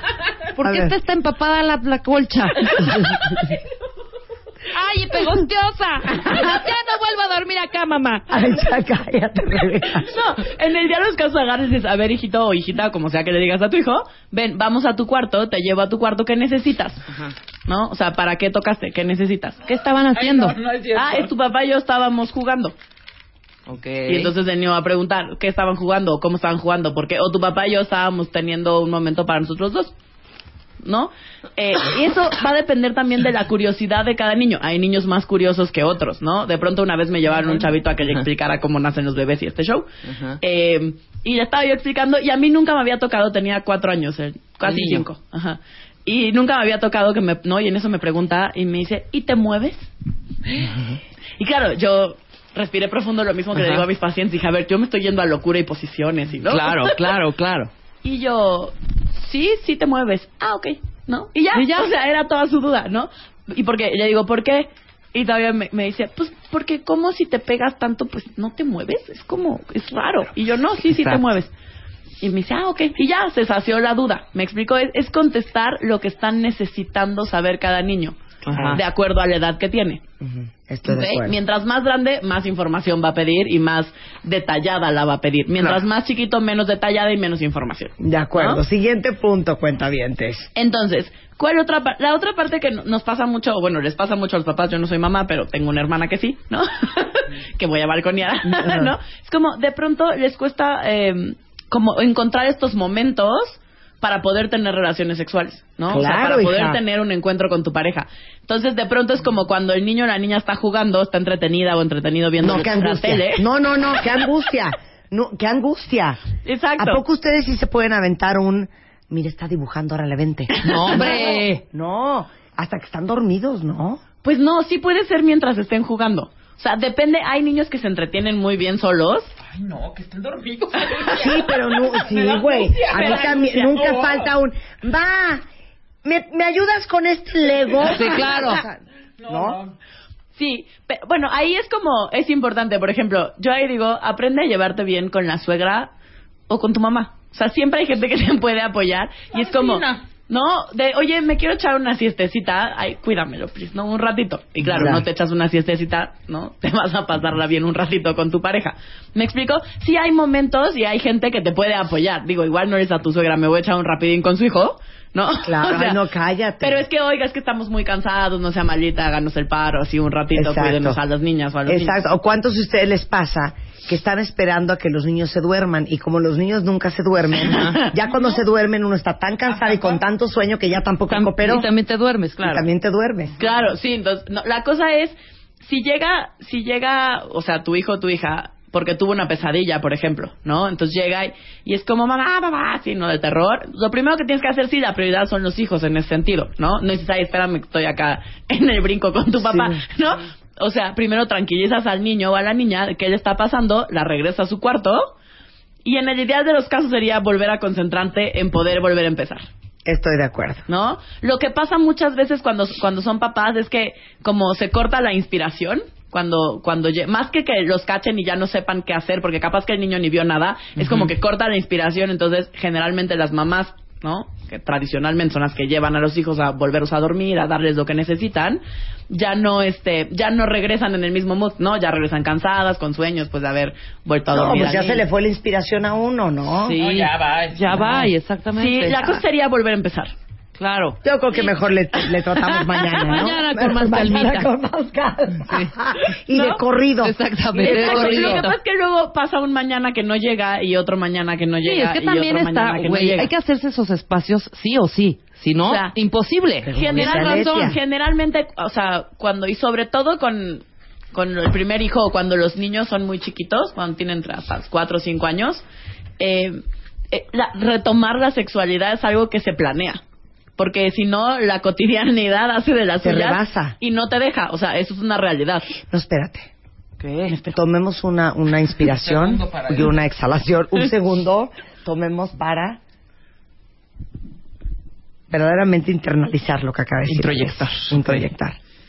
Es que la, la cotidianidad y los hijos, ¿a cuántos de ustedes no los ha rebasado? Claro. Y que dices, qué horror, que yo antes me ponía el tacón, me pasaba un cepillo, compraba el brasier, le echaba ganas, ponía una vela. Y ahorita ya estoy en un plan.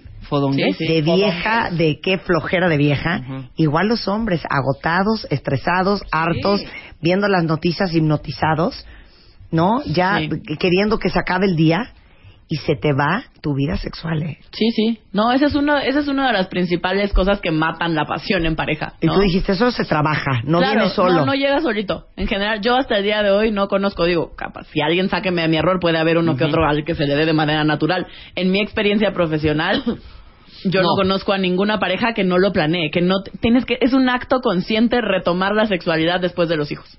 Sí. O sea, porque se te va la vida entre, o sea, cambia tu vida de, pri- de, de- ¿no? de primera instancia cambia tu vida. Antes eran solo tú y él, ¿no? Y ahora hay un tercero, un cuarto, un quinto al que hay que atender y necesita tiempo y necesita mi energía y necesita como mi presencia. Sí, lo peligroso de esto es que no te pasa un día para otro. Es tan gradual que cuando te das cuenta, Sí, ya se acabó. ya, Ya, tú- estás tú tan ley. lejos, tan lejos de la isla, que ya Sí. Ya 80 kilos más, ya me vale gorro. No, ya Sí, claro, lo subiste de medio en medio, pero cuando te das cuenta... Mira, Sergio tiene un muy buen tip. ¿Qué? Sergio dijo, mi esposa y yo cambiamos la noche por las mañanas después de llevar a los niños a la escuela. Mira, Ah, mira, qué buen Este tip. es muy bueno, Mira qué claro. buen tip. Claro, ¿No? sí, sobre todo si el trabajo se los permite, porque hay quien, ¿no? Hay quien lleva a los hijos a la escuela y de ahí se va a trabajar, o sea, ya no regresan. Hay que hacer el espacio. pero Alete ahorita les va a decir un tip que para mí es el más cañón. Y aparte, ¿cómo nos cuesta? Ahorita nos estábamos carcajeando de que uno se mete a bañar y ya están. Ma, ma, ma, ¿por qué te encerraste? Ma, ábreme. Sí. Oye, No, no pueden ir al baño. Bueno, ¿saben qué error hemos cometido? Se los vamos a decir después del corte, no se vayan. Una revista de Marta de Baile. A la venta, primero de abril 2014.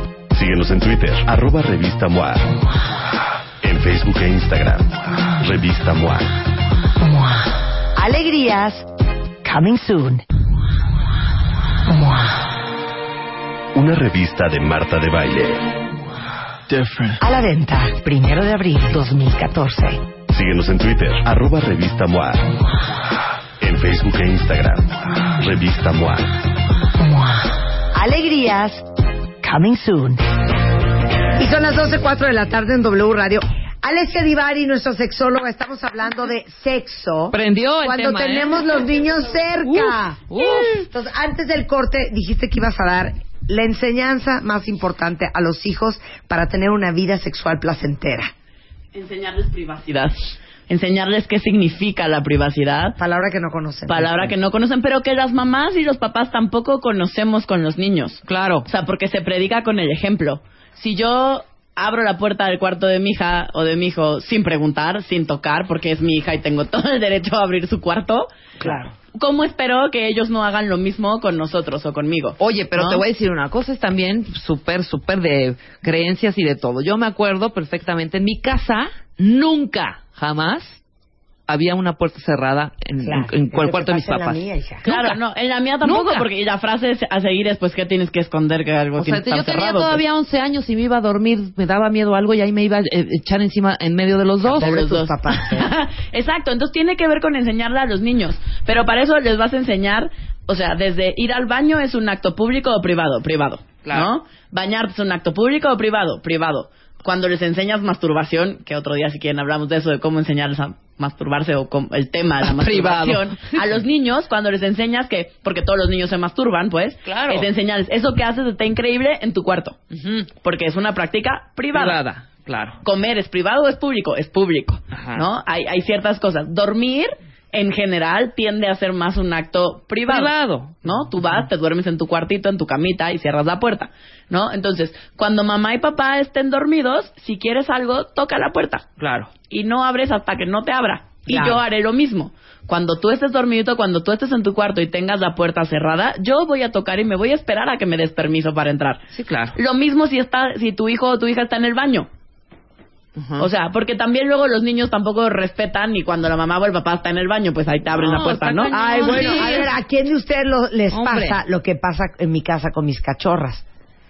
Tocan la puerta, abren la puerta, asoman la cabeza y dicen, ¿puedo entrar? claro. ya entraste. Sí, ya estás adentro, hija. Claro. Exacto. Pero todas esas son reglas que vamos aprendiendo desde que somos muy niñitos, ¿no? Desde que estamos muy chavititos. Entonces, es, eso sí depende de los papás y sí son ellos los que le dan la pauta a los hijos para entrar o no entrar, para aprender qué es la privacidad o no entenderlo, o que a todos se nos haga muy fácil. Yo llego a casa de mis papás y en automático ni toco, abro la puerta. Claro, así todo, funciona, exactamente. ¿no? Pero ¿cuántos de nosotros no nos gritonearon en algún momento desde el piso de abajo así de ¡No se encierren! ¡No se estén encerrando! También, ¿No? O sea, que ahí llevan todos, ¡Ay, ¿por qué se encierran? O sea, encierran mi casa. Claro, sí, así ¿No? funcionan en Como todo muchas era abierto. Exacto, en muchas casas. La cosa es, eso, todo tiene un precio.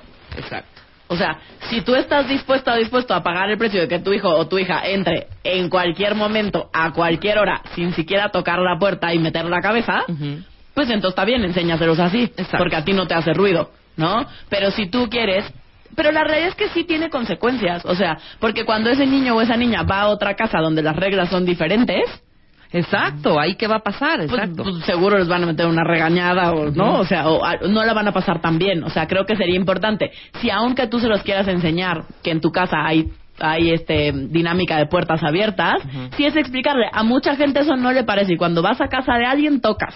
Sí. Claro. ¿No? O sea, no abres la puerta del baño como si estuvieras en tu casa, pues porque no estás en tu casa, estás en casa de alguien más y las reglas cambian. O sea, imagínate qué fuerte era en mi casa que mi- yo tenía unas amiguitas vecinitas y un día me estaba cuidando mi papá. Escucha esto, Marta. Entra mi la vecinita y le digo, ven, ven, ven, ven a ver cómo hace popó mi papá y la llevé hasta el baño. Ajá. Hija, o sea, así era en mi casa. ¿No? Mi papá, ¡ey, ey, ey, ey! ¿No? O sea, bueno. Si no quieren que les pase lo del papá de Rebeca, hay que es importante enseñar y predicar con el ejemplo, ¿no? No, o sea, lo mismo que le estoy pidiendo a mis hijos es lo mismo que debería, en el mejor de los casos, hacer yo hacia ellos, Claro. ¿no? Porque luego los papás se ofenden y se enojan porque el hijo no toca la puerta, pero Claro. yo voy y me siento con todo el derecho de abrir la puerta de mis hijos. Al final, digo, lo que estamos tratando de decirles es, pues sí, hay que proteger la sexualidad de los hijos para que no se la acaben y Claro. para que no nos la acabemos. Para que no nos la acabemos. Y, y es, o sea, sí es bien importante y si con algo quisiera como dejar bien claro hoy, es como, si la sexualidad sí se planea, si es algo que de manera consciente, presente, eh, pensada, voy a decidir qué quiero hacer con ella y cómo la quiero llevar a cabo para que mi pareja y yo nos sintamos lo más plenos que se pueda, aún con todos los bemoles que eh, requiere la, la nueva maternidad o la nueva paternidad en cuestión. ¿no? Sí, pero encontrar los espacios. Exacto. Y si la tienen Siempre destruida, pues háblenle a Alessia Divari.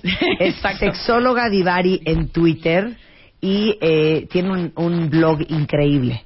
Alessia, alessiadivari.wordpress.com o también me pueden llamar al consultorio al 5264-7073 y con mucho gusto los veo por allá. con humor, siempre con humor. Siempre Gracias, con humor. Alesia. Al Te queremos, Alesia, te queremos. Vamos a hablar de nuestras cosas. Y perdone, pero no hay nada como leer en papel. La tipografía, el diseño, el papel, los textos. Porque hay que escribir como hablamos. Abril 2014. Lo que hacemos todos los días, pero en papel. Aprender juntos. Te digo algo. La vida hay que producirla. Cuando la veas, tú. Primero de abril 2014. Vamos a hablar de nuestras cosas. Y perdone, pero no hay nada como leer en papel. La tipografía, el diseño, el papel, los textos. Porque hay que escribir como hablamos. Abril 2014. Lo que hacemos todos los días, pero en papel. Aprender juntos. Te digo algo. La vida hay que producirla. Cuando la veas, tú. Primero de abril 2014. Tengo a cuatro super mujeres en el estudio que así como les decía yo hace un momento, que todos tenemos la gran responsabilidad de ayudarnos unos a otros. Algún momento es para escuchar a una amiga que la dejó el marido por la secretaria, o puede ser para prestarle a tu hermano que anda sin un centavo, o puede ser para este pues hacerle un video a una amistad que lo necesita. Por ejemplo. Para comprarle la revista a una celebridad que acaba de lanzar su revista también puede ser. Sí, claro, También puede ser. claro. Oye, son todo tipo de ayuda, ¿eh? Todo tipo de ayuda. Estas mujeres también están haciendo su chamba de ayudar a dos temas específicos. El Hospital Juárez, que es el Instituto Nacional de Neurología y Neurociencia, y el Instituto Nacional de Pediatría, de Pediatría. Está con nosotros Sabrina Herrera, que es consejera del patronato del Hospital Juárez, Rosaura, la famosísima Rosaura Henkel, presidenta del patronato del Instituto de Neurología y Neurociencia, y ahorita te cuento un oso que me aventé hace poco por tu culpa. Celia Daniel, que es presidenta del patronato de pediatría, también muy famosa, y Silvia Rojo, no menos famosa, este, también del patronato del Hospital Juárez, y todas están haciendo esto simplemente por ayudar. Bien. Bienvenidas a todas. Hola. Mar, no tengan miedo. ¿Quieres que rompa el hielo? Sí, sí, sí. no sabes el oso que me aventé el otro día, me da una vergüenza. Porque aparte, hija, yo nunca ando diciendo, ay, claro, fulana de tal. Sí, nunca. no, nunca. Bueno, estoy con una compañía que lleva tu apellido. que son los detergentes Henkel. Claro. ¿No? Entonces me están presentando toda la detergente, estamos platicando, echando la chorcha. Y yo, ay, claro, aparte los ubico muy bien, porque conozco muy bien a Rosaura Henkel. O sea, ¡qué oso! ¡Qué oso!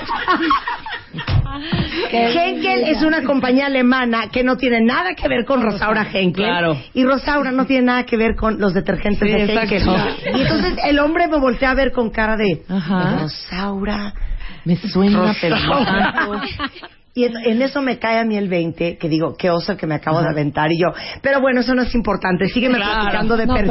pero sabes O que sea, está no, qué horror, maravilloso. Qué bueno, qué bueno que lo hiciste Que crean para que eres la dueña del no, Henkel. Que crean que porque son también Henkel tienen la responsabilidad de apoyarnos en que estamos Claro. haciendo. Por esas- oye, Bueno, diles, llevamos el mismo Llevamos apellido. el mismo apellido, o sea cáiganse. sí, están en México y tienen la responsabilidad de ayudarnos a todos los mexicanos. Exacto. Bueno, les voy A decir un poquitito lo que es nuestro proyecto. A ver, Duerme cuente. tranquilo. Duerme tranquilo surge y muy rápido. eh, somos tres instituciones, como ya lo dijo Marta.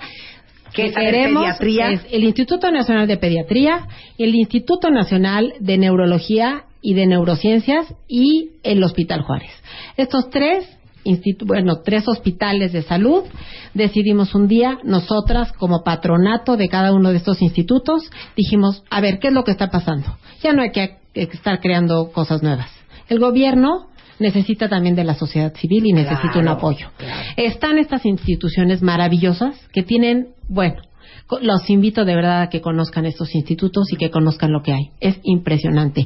Premios importantes, eh, neurología no tiene, tiene cero corrupción. O sea, son institutos verdaderamente maravillosos que decidimos un día, como en- con el Hospital Juárez, con todas sus carencias, pediatría, con todo que ahorita les dirá Celia y Sabrina y, y Silvia, pero decidimos hacer esto para hacer un enlace y para poder ser un enlace institucional, nosotros, so- sociedad civil, y apoyar a las instituciones que ya existen del sector salud. A ver, denos una foto de cómo está el asunto.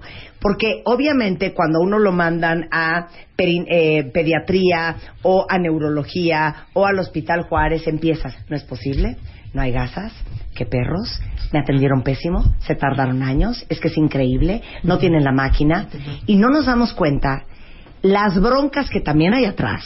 Ahora sí que como decimos una cosa, decimos la otra. Las carencias, la falta de fondo y entonces, obviamente, es también chamba de nosotros, la sociedad civil, hacer cosas para apoyar a nuestras instituciones. A ver, Silvia, te veo con cara de Marta, es que no sabes qué fuerte es. A ver, ¿de qué padecen estas instituciones?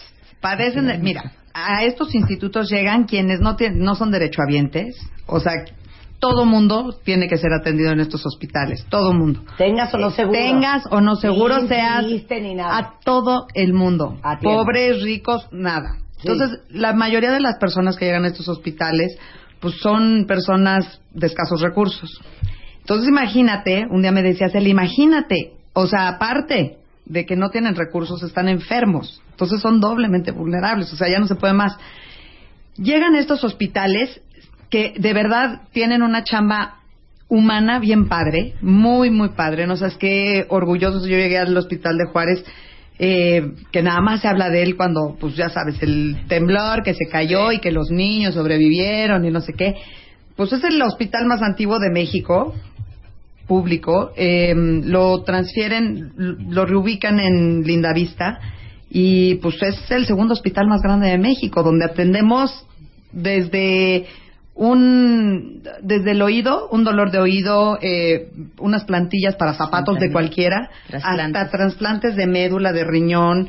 Tenemos una unidad, una unidad cardia- de cardiología, ¿qué tal de buena? Sí, no. Y lo mismo le pasa a pediatría, que ya te platicará ahorita A Celia. Pues bueno, pediatría. ahora sí me toca, ¿no? Así Pues de. muchísimas gracias, Marta. Aquí estamos. Yo soy presidenta del, del patronato del Instituto Nacional de Pediatría. Nosotros no recibimos a todos los, o sea, a todos los niños. Nuestro patronato, nuestro hospital es de alta especialidad y el único requisito es que no tengan nada, ni ISTE, ni IMSS, ni Seguro Popular, nada. O sea, aquí llegan sí realmente los más pobres desde la sierra, de, de cualquier extremo de la República, pero en alta especialidad. Y el sí el requerimiento es que no tengan nada de seguro ni nada para que podamos atenderlos y darles ese servicio a estos niños que pues no pueden tener a lo mejor un trasplante o un, eh, un tratamiento de cáncer, de no oncológico o, o a lo mejor una diálisis. Este, el, el- lo que el gobierno federal da a estas instituciones de gobierno, pues realmente no, no, no alcanza. El 80% el primero de enero ya está gastado en el instituto. El ¿Cómo? 80%. Esto que estoy hablando que es comida para los niños día con día. Mis- mi hospital recibe niños de los 0 a los 18 años exclusivamente. Entonces, el 80% está dado. Ya cuando, en el primero de enero, en comida, en gastos de medicamentos para los niños que ya están ahí. Y, del- y ese 20% es para todo el resto del año. ¿A, dónde, ¿A dónde alcanza esto? Estamos hablando de instituciones, o sea, hospitales. Los gastos son gigantes, gigantes, de verdad. Si no existiera este patronato, los hospitales no sobreviven. A ver, ¿qué son gastos gigantes? Dame números de...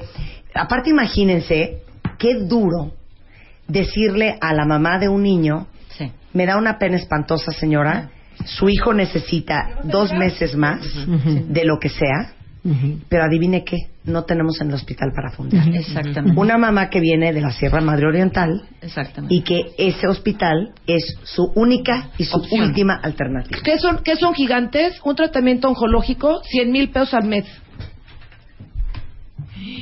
Sí, claro, 100 mil pesos Un mensuales. trasplante de retina en el ojo, 50 mil. O sea, te estoy hablando números, tampoco es que soy doctora, de lo que yo veo el día con día. Claro. Es la semana pasada no tenían mesa de, para hacer autopsias a los niños porque estuvo fundado este hospital en 1970 y no se había renovado.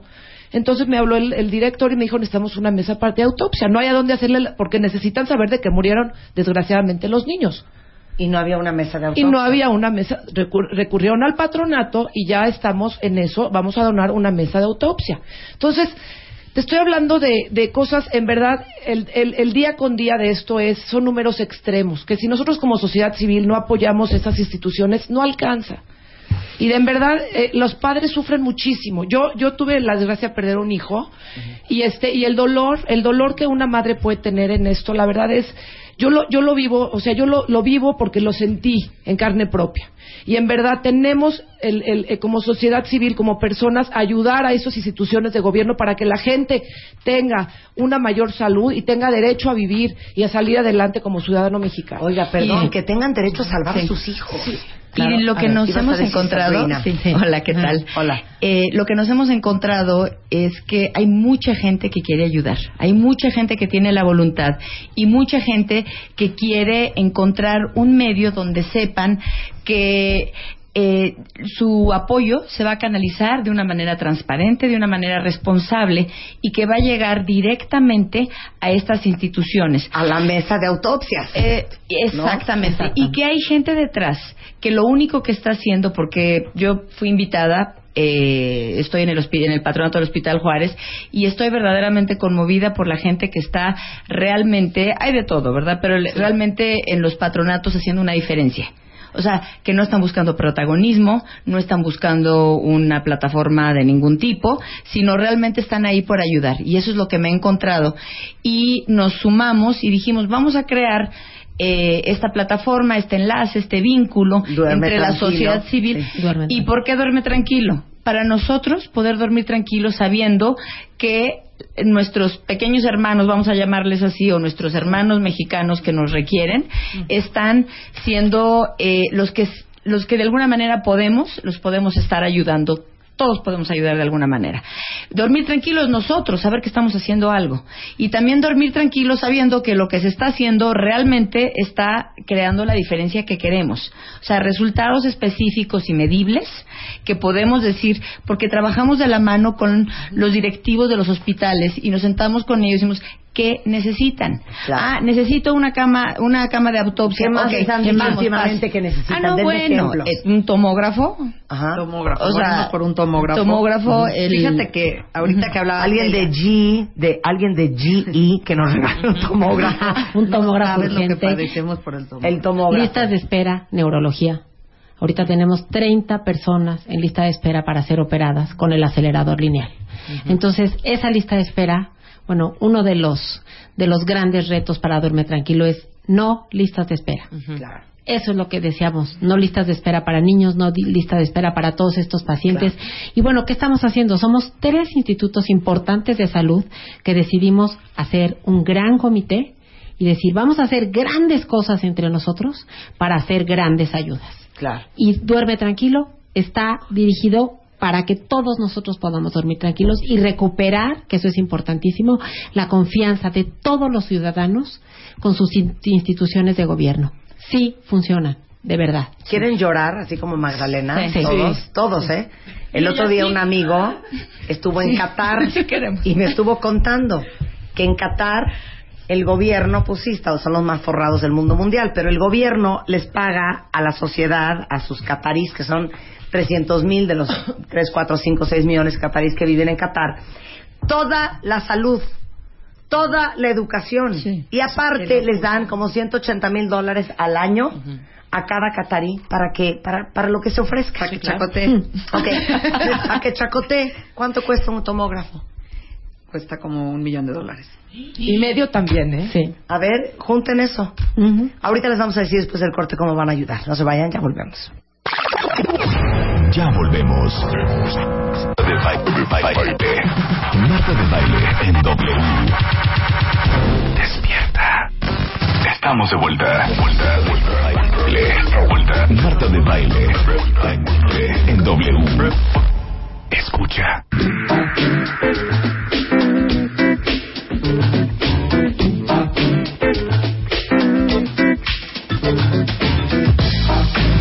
Ya, el video- tenemos- el mira, video está precioso. 12.34 de la tarde en W Radio, viendo cómo ayudamos, les voy a decir, a tres hospitales que atienden a niños de escasos recursos y que nos necesitan ahora más que nunca. Hospital Juárez, el Instituto Nacional de Neurología y Neurociencia y el Instituto Nacional de Pediatría. Y están aquí Sabrina Herrera, Rosaura Henkel, Celia Daniel y Silvia Rojo, eh, todas de, de algún patronato de alguno de estos hospitales con un programa y una campaña que se llama Duerme Tranquilo. Y no es para que las mamás de estos niños enfermos duerman tranquilas.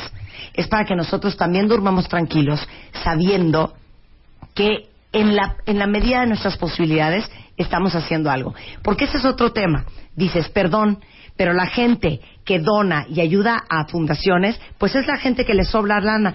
¿Y para qué voy a donar yo si puedo donar 100 pesos? Y perdón, pero al final todo va sumando. Y no tienen que ser donaciones de 5 mil, 10 mil y 100 mil, que si no las dan, bueno, estamos felices. Pero aceptamos todas las donaciones. Entonces va a haber una subasta el próximo día 2 de abril. Arráncate, Celia. Ah, ok, les voy a platicar un poquito de esta subasta. Tenemos una subasta el 2 de abril, que es una cena. Eh, 50 artistas y gente de la sociedad, con mucho cariño y amor, nos dedicaron un cojín que vamos a subastar esa noche. Eh, la subasta, es- obviamente se hace la subasta de los cojines, todo lo que se recaude va para la, la- para, para este comité. Y este Para dormir tranquilo. más obviamente vendimos las mesas y tenemos patrocinadores. Entonces este afuera de esta cena también vamos a tener cojines que vamos a vender eh, y en el Palacio de Hierro también ahorita eh, les va a platicar un poquito Rosaura para los que les toque un poco más que no van a la cena puedan también aportar en esta en esta donación Sí, bueno, lo importante es que participemos, con, como dice Marta, todos, ¿no? Todos podemos ayudar. Entonces, bueno, ¿qué va a pasar con estos cojines de estos artistas intervenidos? 50 artistas intervinieron y cada quien hizo sus diferentes eh, cojines. Va a haber una exposición en el centro comercial Arcos Bosques, donde se van a exhibir y van a poder toda la gente ir a ver todos los cojines este fin de semana. La inauguración es el 28, 29 y 30. Van a poder irlos a ver. Y ahí también hay 300 cojines con el logo de Duerme Tranquilo que se pueden comprar para toda la gente, ¿no? Para que se los lleven de, a con sus niños, para que los niños, yo creo que es una parte de conciencia de que ya empiezan a entender lo maravilloso que es dormir tranquilos, ¿no? Y una forma en la que lo que tú decías Marta que la gente puede ayudar de muchas maneras. Una de ellas es vayan el fin de semana al centro comercial para lle- lleven a sus hijos lleven a su familia y cuéntenles cuéntenles sabes que hay un grupo de gente al que me estoy sumando cómo me estoy sumando ahorita muchos con que vayan a verlo. Y nos tengan la buena fe, tengan su intención, pongan su voluntad y crean que en México pueden pasar estas cosas. En México podemos encontrar la manera de irnos de la mano de las instituciones que trabajan para nuestro servicio y que hay gente que está preocupada, trabajando y comprometida, velando por la salud de los que más lo necesitan. Entonces, vengan a verlos con eso por ahora y segundo, esténse muy pendientes de porque va a haber muchos eventos de todo tipo, en algunos van a participar un grupo de gente, en otros otros grupos de personas, de duerme tranquilo, donde nos podemos todos sumar. Esas serían principalmente las dos formas en las que la mayor parte de la gente nos puede apoyar. Silvia, quiero que, que decir que todos los que nos ayuden de alguna manera se queden tranquilos de que su ayuda va a llegar a donde está. Queremos hacer como un follow-up de todo lo que de todo lo que llega. Cada quien, cada hospital lo tiene destinado a diferentes áreas. Por ejemplo, yo hablo por el Juárez que pues, hay muchísimo cáncer, ¿no? Entonces vamos a hacer más grande el área de oncología. Pero te, te- te cuento algo que te va a encantar. Tenemos tanatólogos, psicólogos, miles de consultorios para, para las consultas de todas esas personas que, que para, para los enfermos y para las familias. ¿No es increíble Claro. que en un centro, o sea, porque tú piensas eso, lo mismo que tú, tú me estás diciendo, ¿no? Que vas a llegar y como que no va a haber esta. La parte humana está, no sabes cómo está tomada en cuenta en Pero estos necesitamos lugares. fondear estas instituciones. Exacto. Fondear y volver a creer, ¿no? Y un reconocimiento, la verdad, a los doctores, ahora que yo he estado yendo a los hospitales, conociendo a los doctores, la labor que hacen, las horas que le meten, el trabajo que hacen, porque son doctores que podrían estar tal vez en otro lado, pero su verdadera vocación de servicio es, impresionante, impresionante. Ahora, si les queda un poco eh, lejos Arcos Bosques, vamos a tener también este, estos eh, cojines en Palacio de Hierro, Antara y Palacio de Hierro Santa Fe. Eh, Casa Palacio también nos apoyó con esto, eh, poniendo los cojines y todo el 100% de esta venta, 100% va a Duerme Tranquilo. Por favor, duerman tranquilos, ayúdenos, apóyenos. No se, de verdad, no se van a arrepentir. Muy bien. ¿Hay información en, en web, Sí. hay Twitter? Facebook. Facebook. Eh, aparte pueden irse a Fundación Duerme Tranquilo, van a encontrar un video maravilloso donde les explica la visión, la misión, lo que es Duerme Tranquilo y también están todos nuestros teléfonos Twitter, y la forma de, de contactarnos. Twitter, Instagram. Twitter de, DR duerme, o sea, duerme con el sin el E, sin el du- eh, sin la U.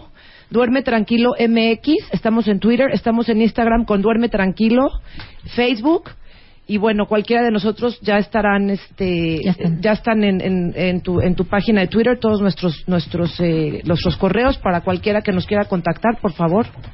Estamos aquí para para no, para darles cualquier información. Muchas gracias, Celia. Muchas gracias, Gracias. Rosaura. Este, la de los detergentes Henkel.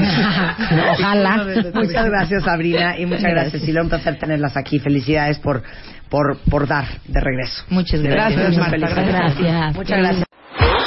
Vamos a hablar de nuestras cosas. Y perdone, pero no hay nada como leer en papel. La tipografía, el diseño, el papel, los textos. Porque hay que escribir como hablamos. Abril 2014. Lo que hacemos todos los días, pero en papel. Aprender juntos. Te digo algo. La vida hay que producirla. Cuando la veas, tú. Primero de abril 2014. Vamos a hablar de nuestras cosas. Y perdone, pero no hay nada como leer en papel. La tipografía, el diseño, el papel, los textos. Porque hay que escribir como hablamos. Abril 2014. Lo que hacemos todos los días, pero en papel. Aprender juntos. Te digo algo. La vida hay que producirla. Cuando la veas, tú. Primero de abril 2014. Alejandra Mantilla, Alexandra Mantilla, de productora del evento donde se presenta eh, Guillermo Ferrara, que es un escritor, pero este terapeuta, pero filósofo, autor de 21 libros traducidos en muchos idiomas. Es investigador desde civilizaciones antiguas, es científico espiritual, es productora del grupo Libélula, Alexandra Mantilla, y vamos a hablar del evento de Guillermo Ferrara. Bienvenida, Alexandra. Muchísimas gracias, Marta, por estar aquí en tu programa, por invitarnos a tu programa. Saludos a tu bellísimo auditorio. Ah, es un muchas placer. gracias, muchas gracias, querida. Muchas felicidades por el lanzamiento de tu revista. Ay, Marta, muchas gracias. Y bueno, pues mira, entrando, te platico, somos un grupo, Grupo Libélula es una empresa que se dedica a hacer eventos de conciencia de desarrollo humano y a promover en estos tiempos tan difíciles que estamos viviendo de repente con estrés y demás que nos aqueja. Bueno, pues es como encontrar un balance y presentar o traer gente como el maestro Guillermo Ferrara, que es maravilloso, y poder darle a la gente herramientas para que vuelvan a enamorar a sus parejas, para que vuelvan a reencontrarse consigo mismos, para que, Para que se puedan, entiendan mejor, para que se sean más mejor. conscientes. Así es, para que si les duele la cabeza a sus novias o a sus mujeres, eh, vean la manera en cómo se les puede quitar el dolor de cabeza y reencontrar esta pasión de nuevo. Porque muchas veces pasa, ¿no? De, nos encontramos con gente que de pronto adora a su marido y adora a su mujer, pero han perdido Ya como la forma, hija, chispa. sí, ya no hay manera. No, ya no hay manera. Y bueno, pues se trata de que en estos talleres aprendamos a volver a, a encender esa llama y que ya no se apague. Y que podamos también activar nuestro ADN, ¿no? El otro día estaba yo platicando con una, me estaba contando una amiga que, que tuvo un accidente cuando tenía 22 años y quedó paralítica. Y yo le preguntaba, oye, ¿y ¿en algún momento pensaste que te podía pasar?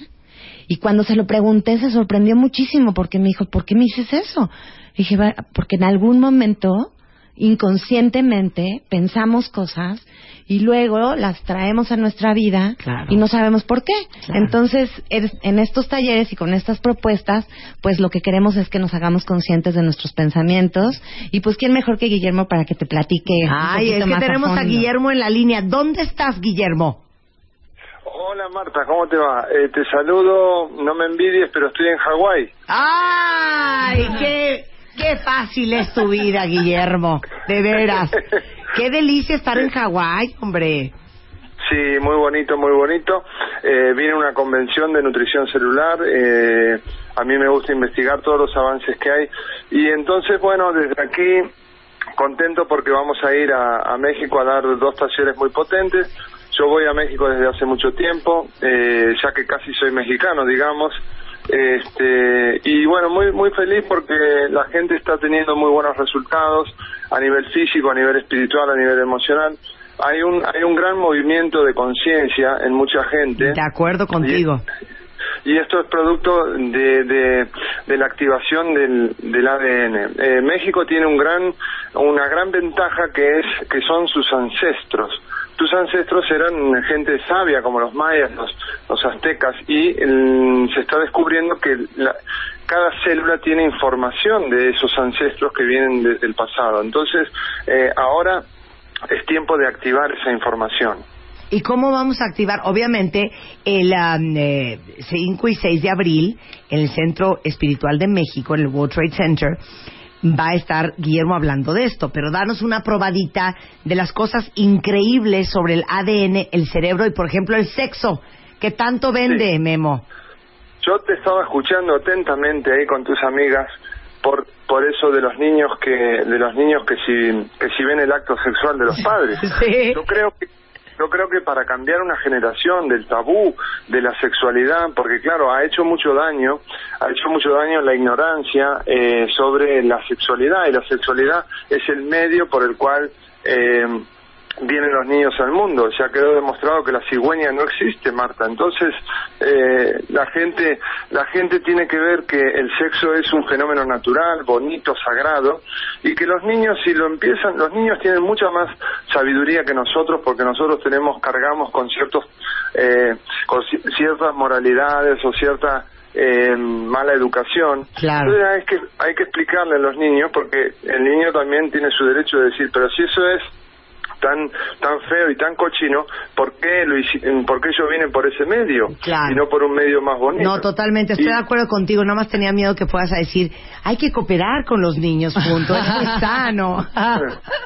No, yo creo que yo creo que si uno le explica bien, los, los chicos no andan no andan con con historias que mm, te, te podrás imaginar que en las generaciones pasadas el sexo era algo muy muy muy peligroso, ¿no? Muy muy vergonzoso, eh, la gente apagaba la luz y no se veían los cuerpos, no no nada y es el único fenómeno en el cual dos personas dejan de ser dos y se convierten en una sola.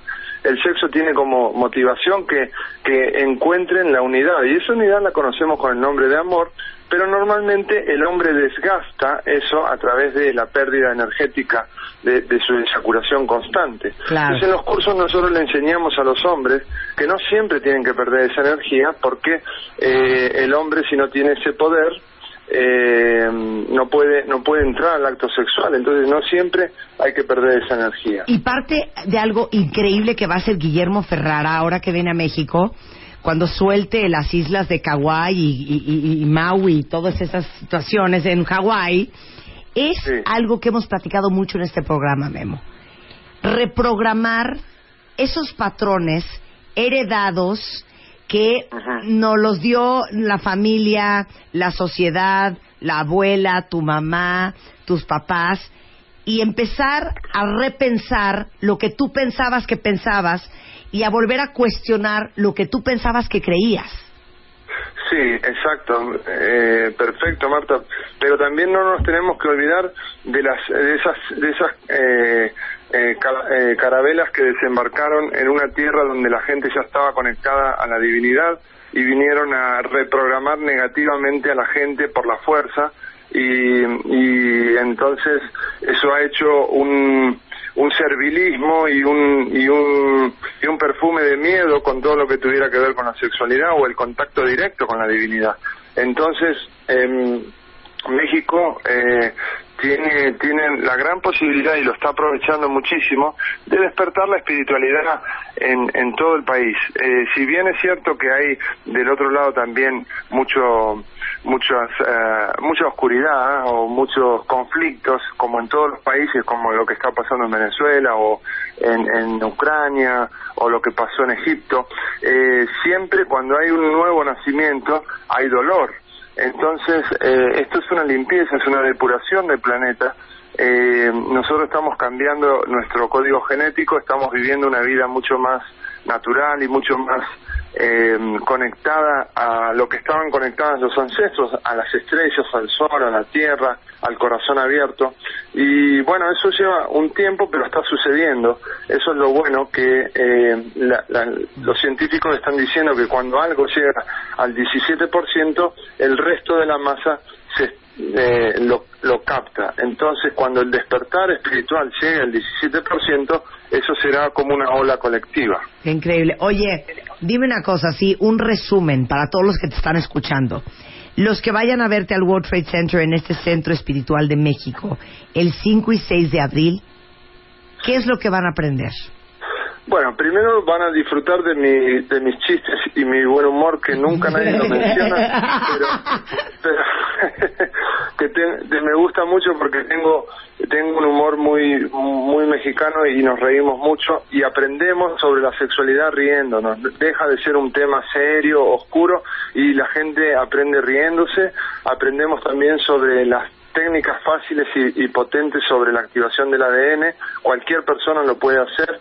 Eh, es un cambio de pensamiento, son técnicas basadas en la respiración, en el uso de los cuarzos, en la conexión con la célula madre, que fuimos la primera célula, porque eh, para que la gente lo entienda bien, cada célula es como si fuera un, un CD, un cassette o un USB. Ahí se graba información y uno vive de acuerdo a la información que tiene grabada. Si uno eh, recibió o heredó eh, pensamientos de carencia por los padres o la vida es dura, la vida es difícil, tienes que esforzarte, cuida el dinero que es difícil de ganar. Todo eso son afirmaciones y la vida lo único que dice es que así sea. Entonces, cambiando los patrones de pensamiento y nuestras afirmaciones, lo que va a suceder es que vamos a revertir lo que atraemos, porque estamos sembrando unas nuevas semillas. Cada pensamiento es una semilla. Eh, mm, nosotros tendemos a tener eh, muletillas que no son no son creativas o que no generan abundancia. Entonces, eh, agradeciendo primeramente todo lo que la vida nos ha regalado y empezando a sembrar nuevos pensamientos, estamos generando una, una vida nueva. Es muy fácil de hacer. Entonces, eh, el, el- el punto es que nadie nos enseña cómo manejar nuestra mente en los colegios, ni en la universidad, ni los padres. Y la mente tiene tiene pensamientos, tenemos que manejar esos pensamientos, tenemos que ser el amo de nuestro destino y no eh, el- las víctimas de las circunstancias. Muy bien. Oye, entonces va a ser 5 y 6 de abril y Alexandra, que está acá en el estudio, me está diciendo que tenemos cinco invitaciones para ir a ver a Guillermo Ferrara. Si nos mandan un tuit, arroba Marta de Baile, este, con su ID cuentaviente. Cuatro, cuatro invitaciones porque una ya es tuya, Marta. ¿eh? Ay, gracias, querido. Entonces, arroba Guillermo, eh, Guille Ferrara, arroba Guille Ferrara, arroba Marta de Baile, ID Cuentaviente. Los primeros que nos lo manden, con muchísimo gusto, los invitamos 5 y 6 de abril al Centro Espiritual de México en el World Trade Center. Muchas gracias, Guillermo. Y te veo acá en el estudio el 4. Gracias a ti, te felicito por usar el poder que tienes eh, de una forma muy muy inteligente y eh, bienaventurados los mexicanos que te escuchan todos los días. Eres un rey, grande. te mando un gran beso. Saludos a Hawái. Tráenos regalos, por favor. Ahí, ahí te llevaré algo. Bye, Guillermo, cuídate. Entonces, Alexandra, 5 y 6 de abril en el World Trade Center. ¿Dónde compran los boletos? Los boletos los pueden adquirir en Smart Ticket en la página www.smartticket.com o en el teléfono 3095 85 85. Te lo voy a repetir. Teléfono 3095 85 85 de Smart Ticket. Perfecto. Y este hombre no sabe lo que es. Estoy leyendo su currículum. Filosofía holística, psicología transpersonal, espiritualidad, física cuántica, meditación, yoga, sexualidad alquímica, sanación emocional, los avances en el campo de la conciencia desde un ángulo científico y espiritual. Es terapeuta, es filósofo y ha escrito 21 libros. Guillermo Ferrara, que va a estar el próximo 4 de abril aquí en el estudio. Tenemos ocho libros también. Ah, perfecto, buenísimo. Llámenos por teléfono con su ID de cuentaviente 51668 01800 718 1414 y les regalamos el libro de Guillermo Ferrara que se llama El secreto de Eva. Qué Es el segundo bestseller. Con, wow, se los recomiendo muchísimo. Muchas gracias, Alexandra. Un placer tenerte en el estudio y vemos a Guillermo el 4. Claro que sí, Ya aquí estamos estaremos. cerrados y comprometidos. Son las 12.53 de la tarde en W Radio. Estamos de regreso mañana en punto de las 10 de la mañana. Ojo, Programón de la mañana. revista MOA, si no la han encontrado en estas últimas dos horas, está el señor Rigoberto en Benjamín Hill y Tamaulipas en la Condesa. El señor Adonis, que está en Tlalpan y Hamburgo en la colonia Portales. Y en Alejandro Dumas 241, que son las oficinas de MMKG.